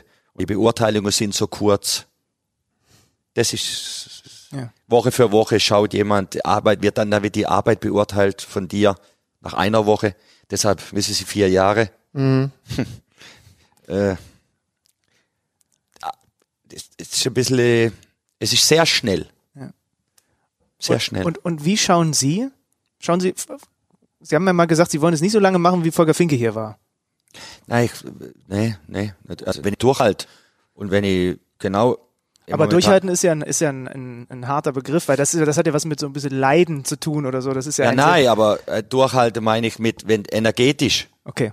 energetisch, wenn du musst ja schauen, wenn, das werden sie dann auch mal merken, wenn sie nochmal älter werden und 20 Jahre irgend so Job machen und dann macht dann Spaß, aber das macht ja nicht immer Spaß, sondern Abstiegskämpfe sind äh, eines der ekelhaftesten Sachen, die ich in meinem Leben erlebt habe.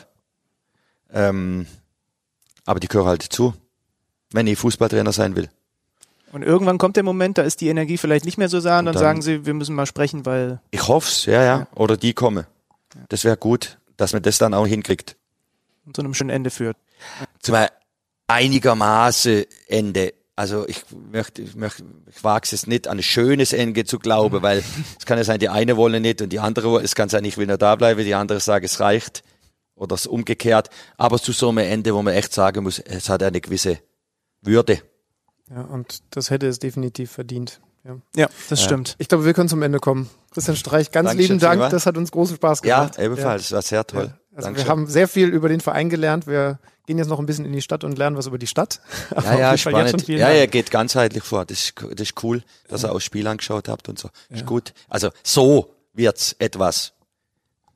Dann versteht man etwas, sonst versteht man es nicht.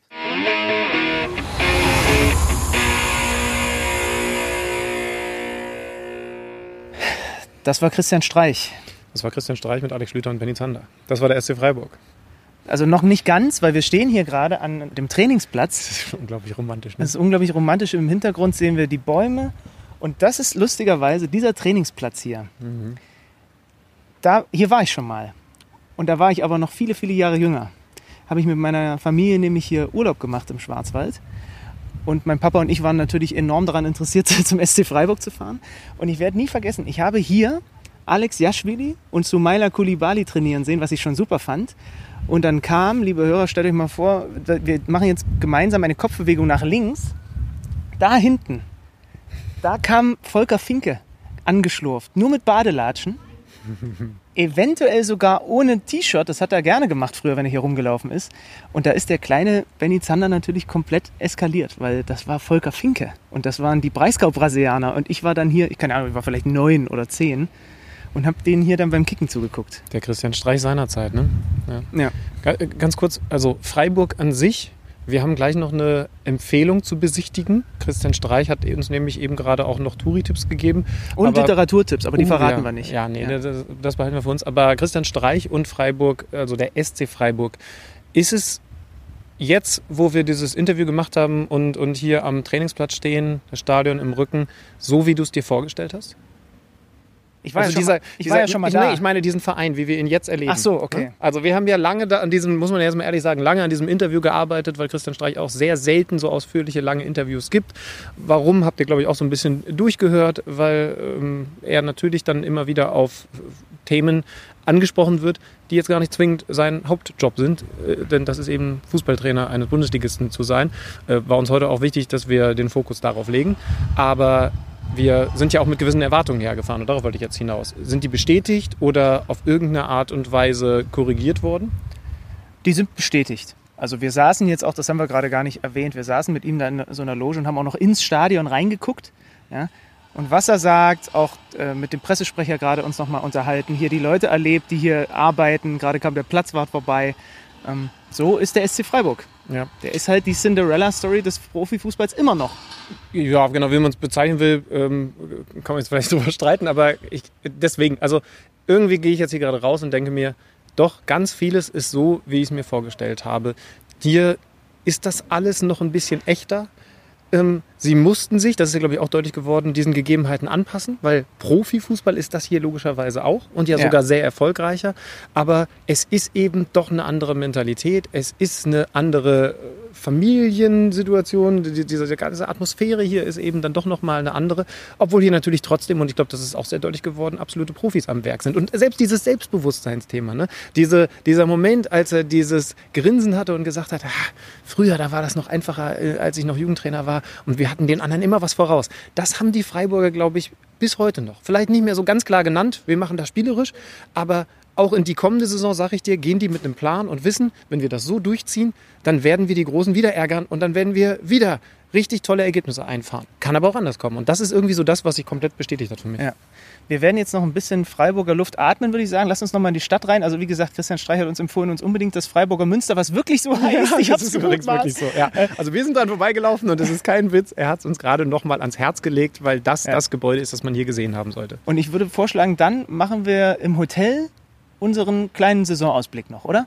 Genau. Also ähm, sicherlich auch ein bisschen besonders, weil eben noch ein paar Transfers wahrscheinlich auf den einen oder anderen Verein warten. Aber wir wollen natürlich schon mal ein bisschen gucken, was da kommt. Genau. Also wir einmal jetzt noch mal Freiburg und dann gleich wieder im Hotel. Hast du Asthma? Es geht wieder los. Und zum Bundesliga-Start spendiert Tipico allen Neukunden gleich mal eine 5 Euro Gratiswette. Dazu musst du lediglich zwischen dem 14. und dem 21. September einen Mindestwert von 25 Euro eingezahlt haben. Obendrauf gibt's einen Willkommensbonus, der die erste Einzahlung bis 100 Euro verdoppelt. Also, noch heute anmelden und gewinnen. Tipico, das Original. Da sind wir wieder. Zurück im Hotel. Ich lehne mich hier gerade in die weißen Kissen. Ich habe mir extra so eine Kissenburg gebaut. Denn in so einem Setting haben wir jetzt auch noch nie aufgenommen, ne? Also- Sollten wir den Zuschauern eigentlich, den Zuhörern eigentlich verraten, dass wir ein Doppelzimmer haben? Also hier in einem King-Size XXL Bett die Nacht verbracht haben? Sollten wir nicht sagen. Nur wenn wir wollen, dass sie den Respekt vor uns verlieren. Dann Sollten lassen wir das weg. Dann lassen wir das weg.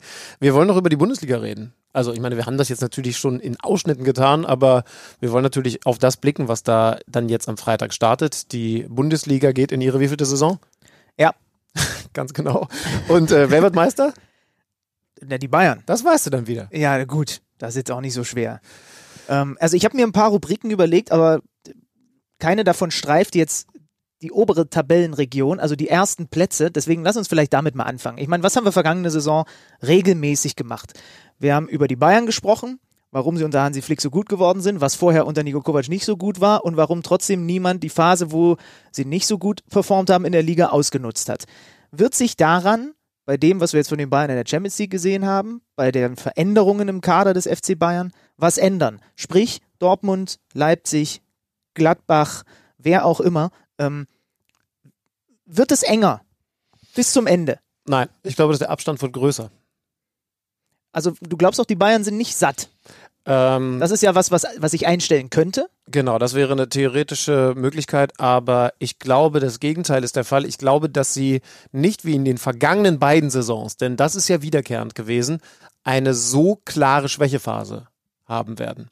Wie Es sie das hatten, wundern, ja. bevor dann Hansi Flick übernommen hat, wie sie das davor hatten, als in der Saison ja die Dortmunder über längere Strecken an der Tabellenspitze waren und über mehrere, auf mehrere Punkte weggezogen waren. Ich glaube, es wird es nicht geben. Also Fakt ist, für mich ist sehr klar, dass aktuell, so gehen wir in diese Saisons rein, auf internationaler Ebene, das beste Team auf der Welt in Deutschland spielt, in der Bundesliga. Sorry, Jürgen Klopp, eat this. Der FC Bayern München ist im Moment gerade unangefochten das beste Team der Welt. Sie haben souverän, auch wenn das jetzt kein Kantersieg im Finale gewesen ist, aber für mich enorm souverän die Champions League gewonnen. Also viel deutlicher, außer dass du jetzt im Finale vielleicht noch mal klarer gewinnen kannst, kannst du den Pott ja nicht holen. Ist ja Natürlich egal, war Hauptsache du gewinnst ihn am Ende. ja, aber eben auch in einer, in einer Manier, wie ich es jetzt in den Jahren davor, vielleicht zuletzt von Barcelona mal erlebt habe vor sechs, sieben Jahren, aber, aber wenn überhaupt, also mit der, mit der Qualität, mit den klaren Siegen, dann nach dem Restart gegen Chelsea, gegen Barcelona. Äh, ich finde, das lässt nur die Aussage zu, dass das im Moment ganz klar das Team ist, das man vom Thron stoßen muss und das eben nicht nur im übertragenen Sinne Titelverteidiger Champions League, wenn es dann wieder losgeht, sondern da ist im Moment gerade kein Team auf der Höhe von Bayern. Dass es Liverpool, Man City gibt und so weiter, ist ja eh alles klar. Aber worauf will ich hinaus? In der Bundesliga war der Abstand vorher schon da. Diese Mannschaft ist eher noch besser, als wir das über die weite Saison, weil sie sich eben so gestreckt hat, erlebt haben. Das heißt also, es müsste schon ein Team richtig, richtig draufpacken, um die Bayern zu kitzeln bei einer eventuellen Schwächephase, die ich ja im Moment nicht mal sehe.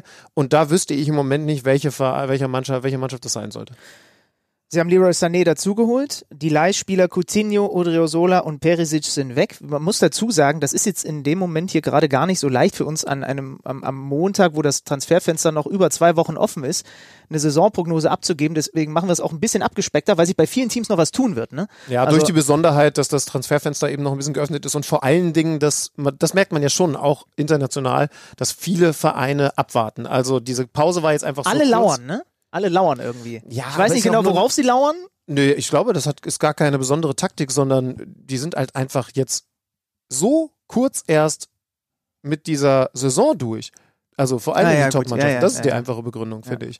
Und dann ist es ja immer so, dass Steine ins Rollen kommen. Ne? Wenn der eine dahin geht, geht der andere dahin. Das haben wir ja alle schon erlebt. Ne? Wenn dann das Geld da ist. Natürlich haben so Vereine wie Chelsea jetzt schon zugeschlagen.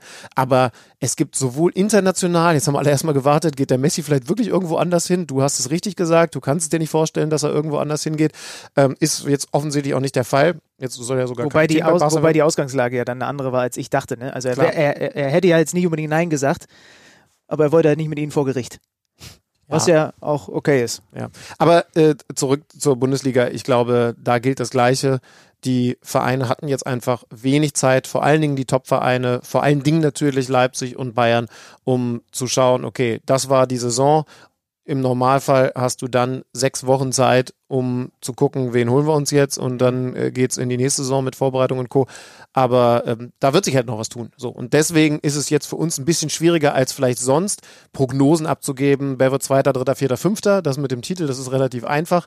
Obwohl auch die Bayern, glaube ich, noch was holen werden für die verliehenen beziehungsweise wieder zurückgehenden Als so, eine, Spieler. als so ein Perisic. Äh, ja, kann mir, Ersatz kann in sogar Jünger, gut ne? vorstellen, ich kann mir sogar vorstellen, dass es da nochmal Leihgeschäfte geben Ja, wird, ja. auch relativ kurz vor der Deadline. Aber ähm, so oder so werden sie für mich Meister werden. Ich glaube, bei den anderen Vereinen müssen wir eher drauf gucken. Wer kann die Bayern am ehesten ärgern? Ja, äh, ich wollte noch kurz, weil äh, jetzt kommen wir dann zu denen hinter den Bayern. Wie viele Pflichtspiele macht Alex Nübel kommende Saison? Mm, acht. Auf jeden Fall nicht zweistellig, ne? Nein. Ja. Und ich, Also, weiß, ich weiß noch nicht äh, mal, wie er auf die acht kommt. Ich finde die sogar schon relativ optimistisch. Naja, Pokal und, und dann äh, zweimal Meisterschaft. So könnte man so rechnen. Wer kann ihn am ehesten gefährlich werden? Das sind, glaube ich, die üblichen Verdächtigen auch aus der vergangenen Saison, weil man muss ja schon dazu sagen, dass sich das Bild in der Liga logischerweise auch in dieser äh, Situation mit der Pandemie und mit weniger Einnahmen und so weiter, es verändert sich ja nicht groß. Die Mannschaften sind ja im Kern, also die Gesichter der Mannschaften bleiben größtenteils die gleichen. Bei Leipzig klar fehlen Werner und Schick, denen fehlen dadurch insgesamt 60 Scorerpunkte. Die müssen sie abfangen. Da werden sie auch noch was tun in der Offensive. Müssen sie auch, weil so ist das jetzt mit Pausen und dem Wang, den sie aus Salzburg geholt haben. Ich habe jetzt das äh, Pokalspiel gegen Nürnberg kommentiert äh, am Wochenende. Das war schon dominant in der ersten Halbzeit, aber da, das ist zu wenig in der Offensive noch, um da auf Sicht auch auf drei Hochzeiten lange mittanzen zu können, wie sie es ja wollen. Ich würde dir übrigens widersprechen. Also die Gesichter der Top-Vereine sehen nicht alle gleich aus, denn also Timo Werner war das Gesicht von Leipzig und Leverkusen hat das Gesicht komplett verloren. Also das ist bei, aber die zähle ich schon, die, die zähle ich in dieser Saison auch nicht als zu. Top- Top-Verein. Genau, aber weil sie, weil sie das Gesicht verloren haben. Also, Ja, also ja, genau. haben, ja, ne? das stimmt schon. Also, also Leverkusen weg, fällt Volland raus. weg, Genau. eventuell Alario sogar auch noch weg. Ja, also gucken, Leverkusen fällt raus. Mal gucken, was sie da noch holen als Ersatz, klar. Aber, äh, beziehungsweise ja auch schon geholt haben mit Schick, aber das ist ja kein Ersatz für, für Kai Havertz. Äh, wenn dann für, für Volland, aber da muss ja noch was passieren, wenn sie auch nur annähernd den Anspruch haben wollen, da oben wieder reinzukommen. Ähm, Leipzig muss mehr tun, als nur einen Rashica zu holen, um das, was Werner dahinter lässt, irgendwie Und den wollen sie jetzt noch nicht mal mehr holen. Der Ja. Rashica, der wird wahrscheinlich, wenn überhaupt, dann auf die Insel wechseln. Sie haben einen norwegischen Nationalstürmer Charlotte an der Angel, der von Crystal Palace nach Trabzonspor ausgeliehen ist. Die, die Kaufoption der Türken greift aber erst im kommenden Jahr. Das heißt, sie müssen sich jetzt mit zwei Vereinen einigen und es wird sich so um die 20 Millionen bewegen. Aber ich habe mir jetzt auch noch mal ein paar Videos bei dem, äh, von dem im Internet angeguckt. 1,94 groß, linker Fuß, also das hat er mit Schick zum Beispiel schon mal gemeint. Das könnte ihnen enorm gut zu Gesicht stehen da vorne, weil das ist auch einer, der trotz seiner Größe auch mit dem Ball arbeiten kann. Das würde ihnen da vorne schon enorm helfen. Ja, aber du musst ja eigentlich jetzt weniger nach einem Schickersatz schauen, als nach einem Timo, Wer Timo Werner. Aber da sagt ja Nagelsmann zu, zu Recht, den kriegst du ja eins zu eins eh nicht. Das heißt, das musst du auf mehrere Schultern verteilen. Und wenn ja, du dann zum Beispiel Anfang zu kaufen. Ja, und da wäre ja eher einer, Wang ist einer, der dir zumindest ein bisschen was geben kann, der in, in Österreich äh, viele, viele Scorerpunkte geholt hat in der vergangenen Saison, über den Nagelsmann auch sagt, das ist ein massives Paket mit Geschwindigkeit und der wird eklig. Er hat, er hat sogar Zi- Zitat gesagt, der macht uns wahrscheinlich keine drei- 35 Tore diese Saison, aber der wird unsere Gegner halt richtig nerven und richtig ärgern. Aber es stimmt schon, dass in der Offensive sie sehr viel Qualität verloren haben. Ich war ein großer Fan von Schick. Und äh, das muss erstmal aufgefangen werden. Das ist nicht so, dass man jetzt einfach schnippt und dann machen jetzt plötzlich die offensiven Mittelfeldspieler mehr Tore. Benny Henrichs kommt aus Monaco per Laie, aber ja, wie gesagt, auch eine andere Position. Da außen er dann was in die Breite investiert. Ähm, Mal gucken, wie das da mit Heizenberg und Klostermann, der ja dann auch viel Innenverteidiger gespielt hat, ausschaut, wer sich da dann durchsetzt, wer, wer wirklich Stammspieler wird, wenn es das denn überhaupt geht, äh, gibt, weil das ist ja dann das nächste Thema, bevor wir zu den anderen Anwärtern um die Champions League kommen. Leipzig ist ja ein Beispiel, weil sie auch in der kommenden Saison Champions League spielen werden. Also du musst deinen Kader in dieser Saison wahrscheinlich so breit aufstellen wie Oh noch ja. nie. Also auch damit habe ich mich jetzt in Vorbereitung dieses Spiels ja mal ein bisschen beschäftigt. Ne? Die haben nach, der, nach dem Champions League Turnier fünf Tage freigegeben, den Jungs. Dann haben sie Vorbereitung gemacht, ohne Testspiele wohlgemerkt. Jetzt wieder mit dem Pokal angefangen. Und wir machen ja jetzt, das ist die erste von insgesamt vier Folgen, die wir machen, bis die Länderspielpause beginnt. Also kommende Woche beginnt logischerweise die Bundesliga, drei Spieltage. Dann Länderspielpause, da sind ganz viele Leipziger auf Reisen. Dann kommen die zurück. Und was ist als nächstes?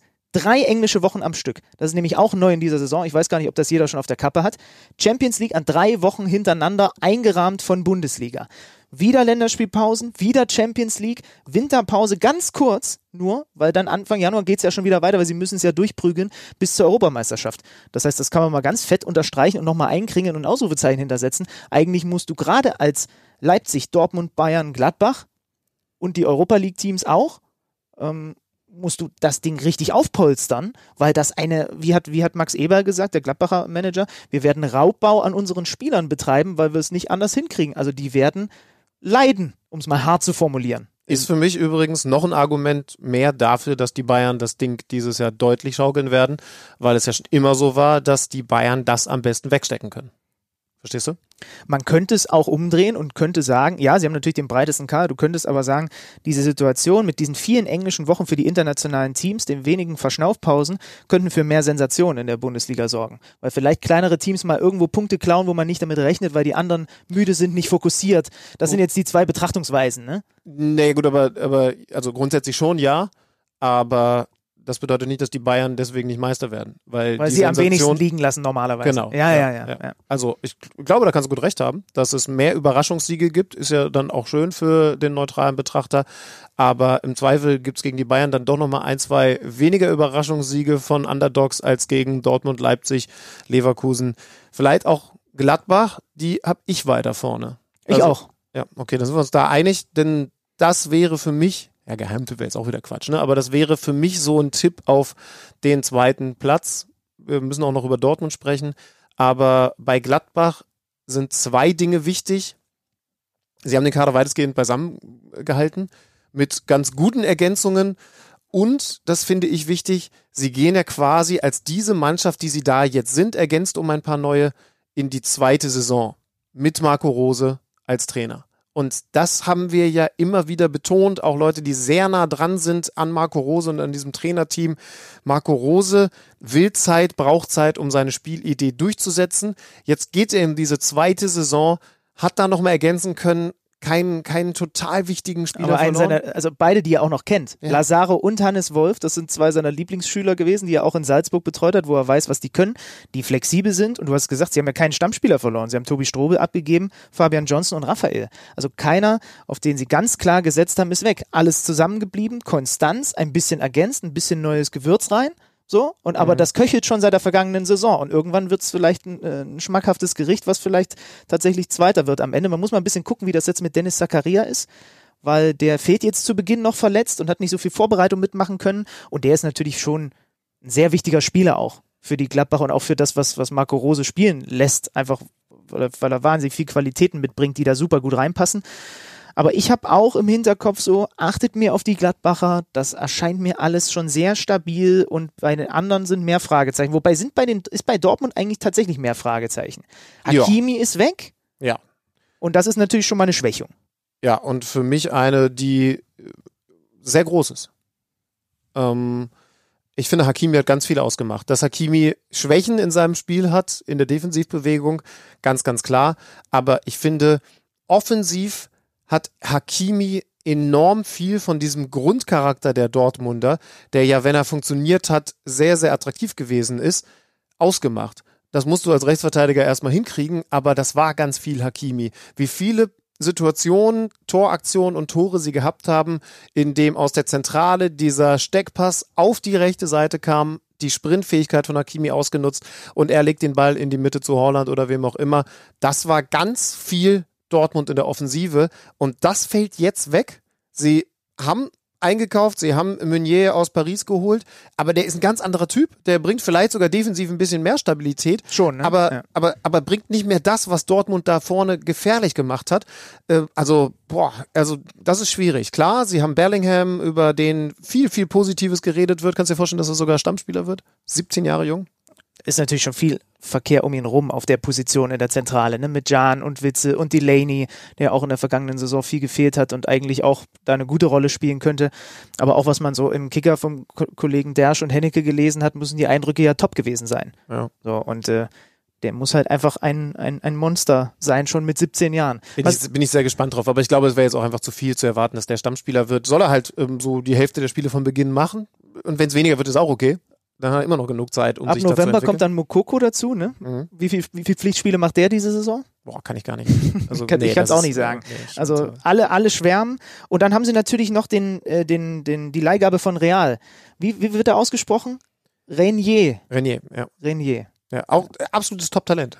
Ähm, ist immer die Frage, wie weit er körperlich ist, aber ich habe mich, weil wir mal in einer, in einer Sendung mit den Kollegen von Goal, so in Kooperation, uns die Top-Talente Europas angeschaut haben, äh, mich ein bisschen mehr mit dem beschäftigt. Also der kann schon verdammt viel Spaß Auf machen. welcher Position war er bei den Top-Talenten? Oh, ich glaube, bei, also, Top 10 bei den? Top, äh, Top 100 war er unter den Top 10, ja. Ja? Okay. also nicht, nicht jetzt irgendwie Top, Top 5 so, aber, aber er war weit vorne. Und äh, da haben wirklich auch, auch die Kollegen, die ihn aus Brasilien äh, und aber eben dann auch jetzt aus Spanien gekannt haben, äh, mit abgestimmt und, und die Rankings da eben gelistet und da war er weit vorne und ist mir dann zum ersten Mal aufgetaucht. Auch 18 Jahre jung, also da kommt schon einiges auf, auf Dortmund zu. Also das, das, das kann total Spaß machen. Ne? Bellinger 17 Jahre. Äh, äh, Sancho ist angeblich auch 18. noch nicht so alt. Ne? Ja, genau. Und Lukaku, ist halt auch. nochmal Ja. gefühlt eine Dekade jünger. Also es ist schon, es ist schon krass und trotzdem bin ich mir nicht sicher, ob sie Zweiter werden. Ich wollte gerade sagen, ne? Und es ist vielleicht dann doch zu viel Rassebande für einen großen Wurf. In Kombination vielleicht noch mit einem Trainer, ähm, da haben wir uns ja auch äh, letztens mal drüber irgendwann drüber unterhalten, mal ohne ein Mikrofon haben wir auch manchmal reden wir auch manchmal über Fußball, man soll es gar nicht glauben, äh, wo ich immer mehr zu der Überzeugung komme, die Verei die die Mannschaft mag ihn und äh, das ist ein absoluter Fachmann.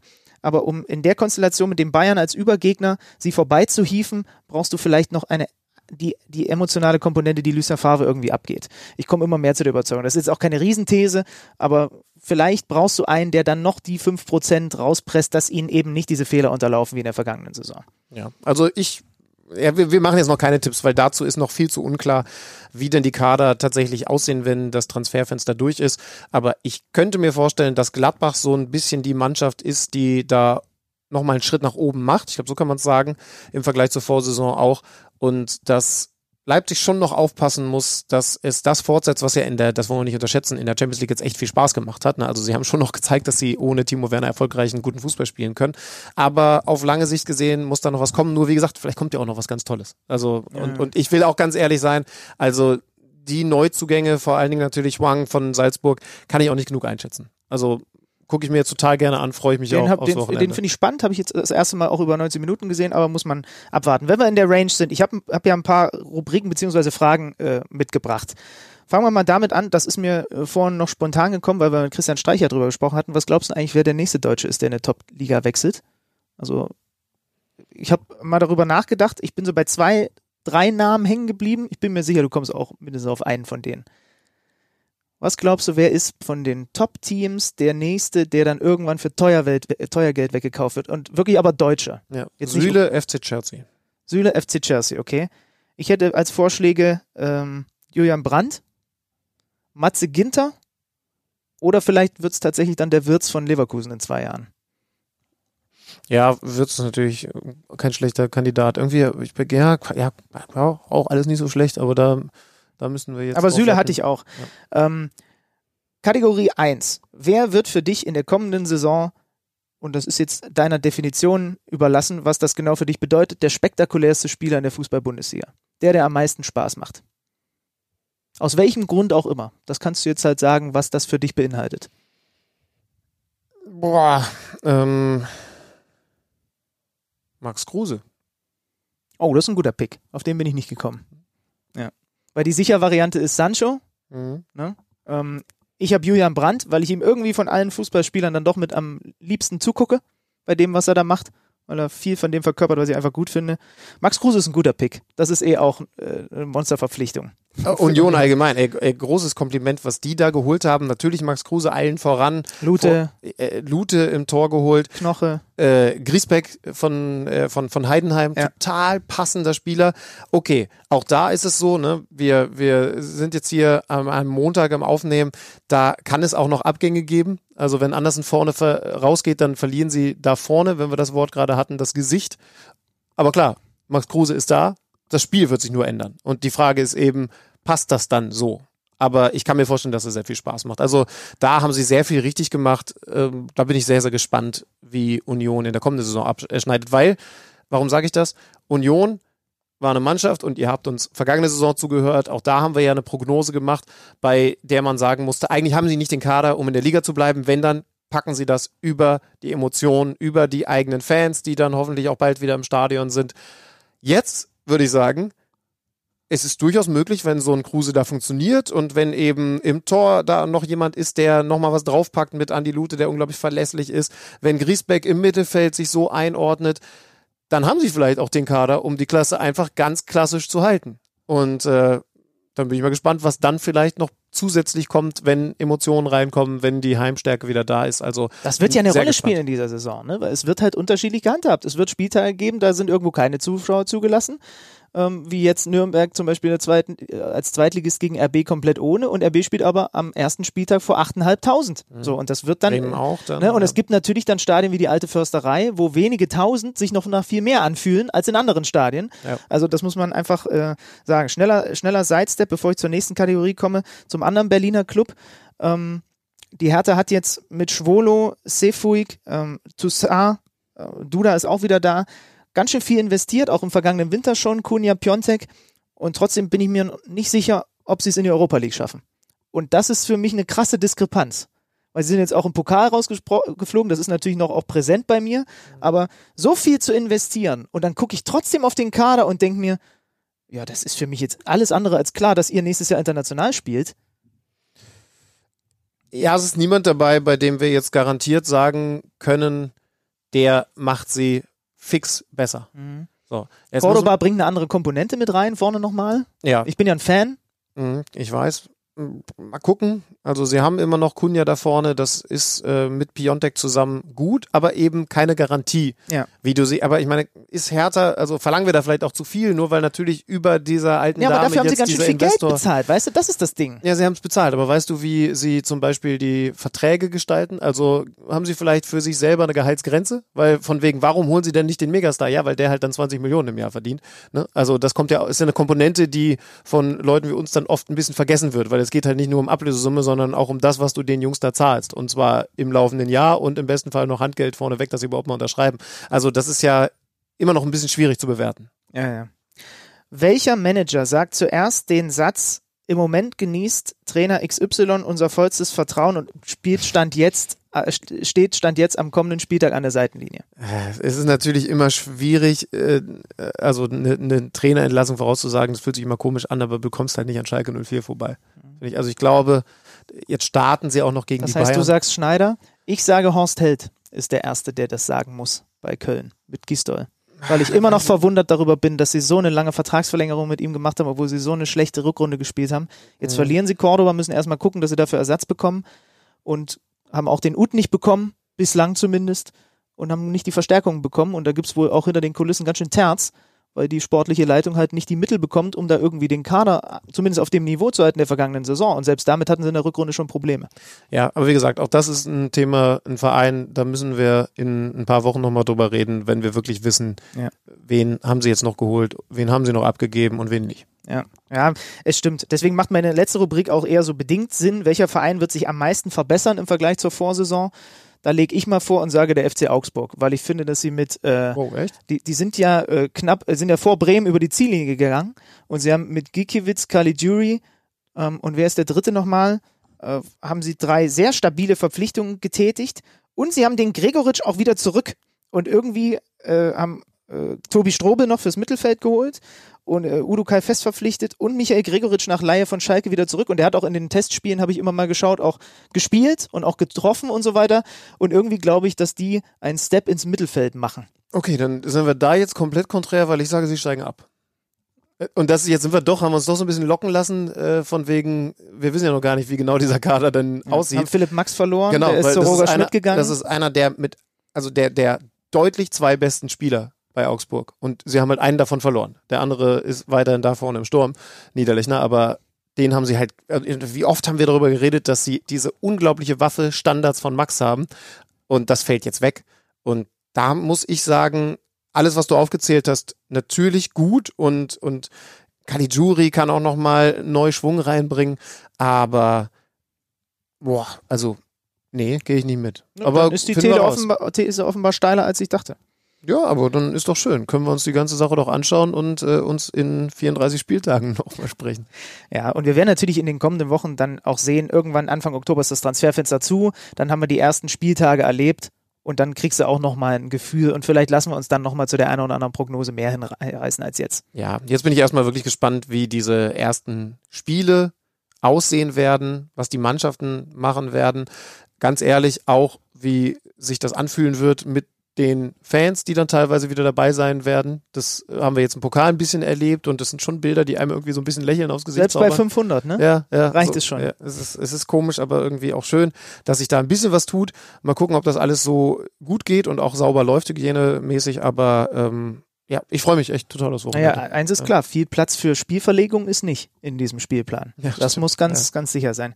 Wir freuen uns, wenn es dann jetzt mit der Bundesliga losgeht. Du wirst in der Allianz Arena sein für The Zone bei ähm, Bayern gegen Schalke. Ich werde jetzt hier in aller Ruhe nochmal im Kicker-Sonderheft blättern. Das kann ich euch die Bibel zum Start in so eine Saison natürlich nur wieder ans Herz legen. Und wir freuen uns natürlich, dass ihr wieder dabei seid und dass wir jetzt in unsere zweite echte KMD-Saison starten. Ja, und vielleicht komme ich am Montag schon wieder hier rein in den Podcast und sage, was interessiert mich mein Geschwätz vom letzten Montag? Schalke doch viel besser, als ich dachte, weil ich habe mich jetzt intensiv mit ihnen auseinandergesetzt, mit den Leuten unterhalten und jetzt Weil du haben so sie ja ein die Bayern Umfaller auch bist. 3 zu 0 geschlagen und entsprechend bin ich fest davon überzeugt, dass die Meister Du werden. bist so ein Umfall. alles auf jeden möglich, Fall. alles möglich. Es geht wieder los. Kicker Meets the Zone ist zurück. Wir sagen nochmal vielen lieben Dank an den SC Freiburg und Christian Streich für die Zeit. Und haben noch eine kleine Überraschung hinten raus. Denn du hast dir was überlegt. Das Stichwort ist Kicker-Manager-Spiel. Ah, ich jetzt fast vergessen. Gott sei Dank bist du ein guter Stichwortgeber. Leute, Wir haben uns überlegt, wir machen folgendes. Wir haben letzte Saison häufig darüber gesprochen, dass wir maximal mittelmäßig begabte Kicker-Manager-Spieler sind. Wir brauchen einen Anreiz. Und der Anreiz in der kommenden Saison, wenn ihr mögt, seid ihr. Denn wir machen einfach eine Kicker-Manager-Liga auf. Manager-Spiel Interactive. Und zwar mit euch zusammen. Checkt mal ähm, Schlütis und meine Social Media Kanäle bis zum Start der Bundesliga, also bis zum, bis zum Freitag. Wir, ich werde mal gucken, dass ich in der Mitte der Woche sowas hinkriege. Und dann machen wir eine Liga, die nennen wir irgendwie, was mit Blaubeeren wird drin vorkommen, werden wir alles bei Social Media kommunizieren und wer möchte, ist mit dabei und kann gegen uns äh, Kicker-Manager-Spiel machen, kommende Saison. Und vielleicht spornt uns das dazu an, dass wir mal nicht so mies sind. Wobei ich war deutlich besser als du, muss man schon sagen. Muss ich mir nochmal anschauen, kann aber sein. Also äh, da schaut einfach mal rein und dann äh, seid gerne dabei. Ja, und äh, dann könnt ihr mal sehen, dass das gar nicht so leicht ist, den Durchblick zu behalten in der Fußball-Bundesliga. Wir geben uns in Zukunft wieder Mühe, das irgendwie hinzubekommen mit all den Gesprächspartnern, auf die wir uns dann extrem freuen. Schön, dass ihr für diese Woche, für die erste Woche zur neuen Saison mit dabei gewesen seid.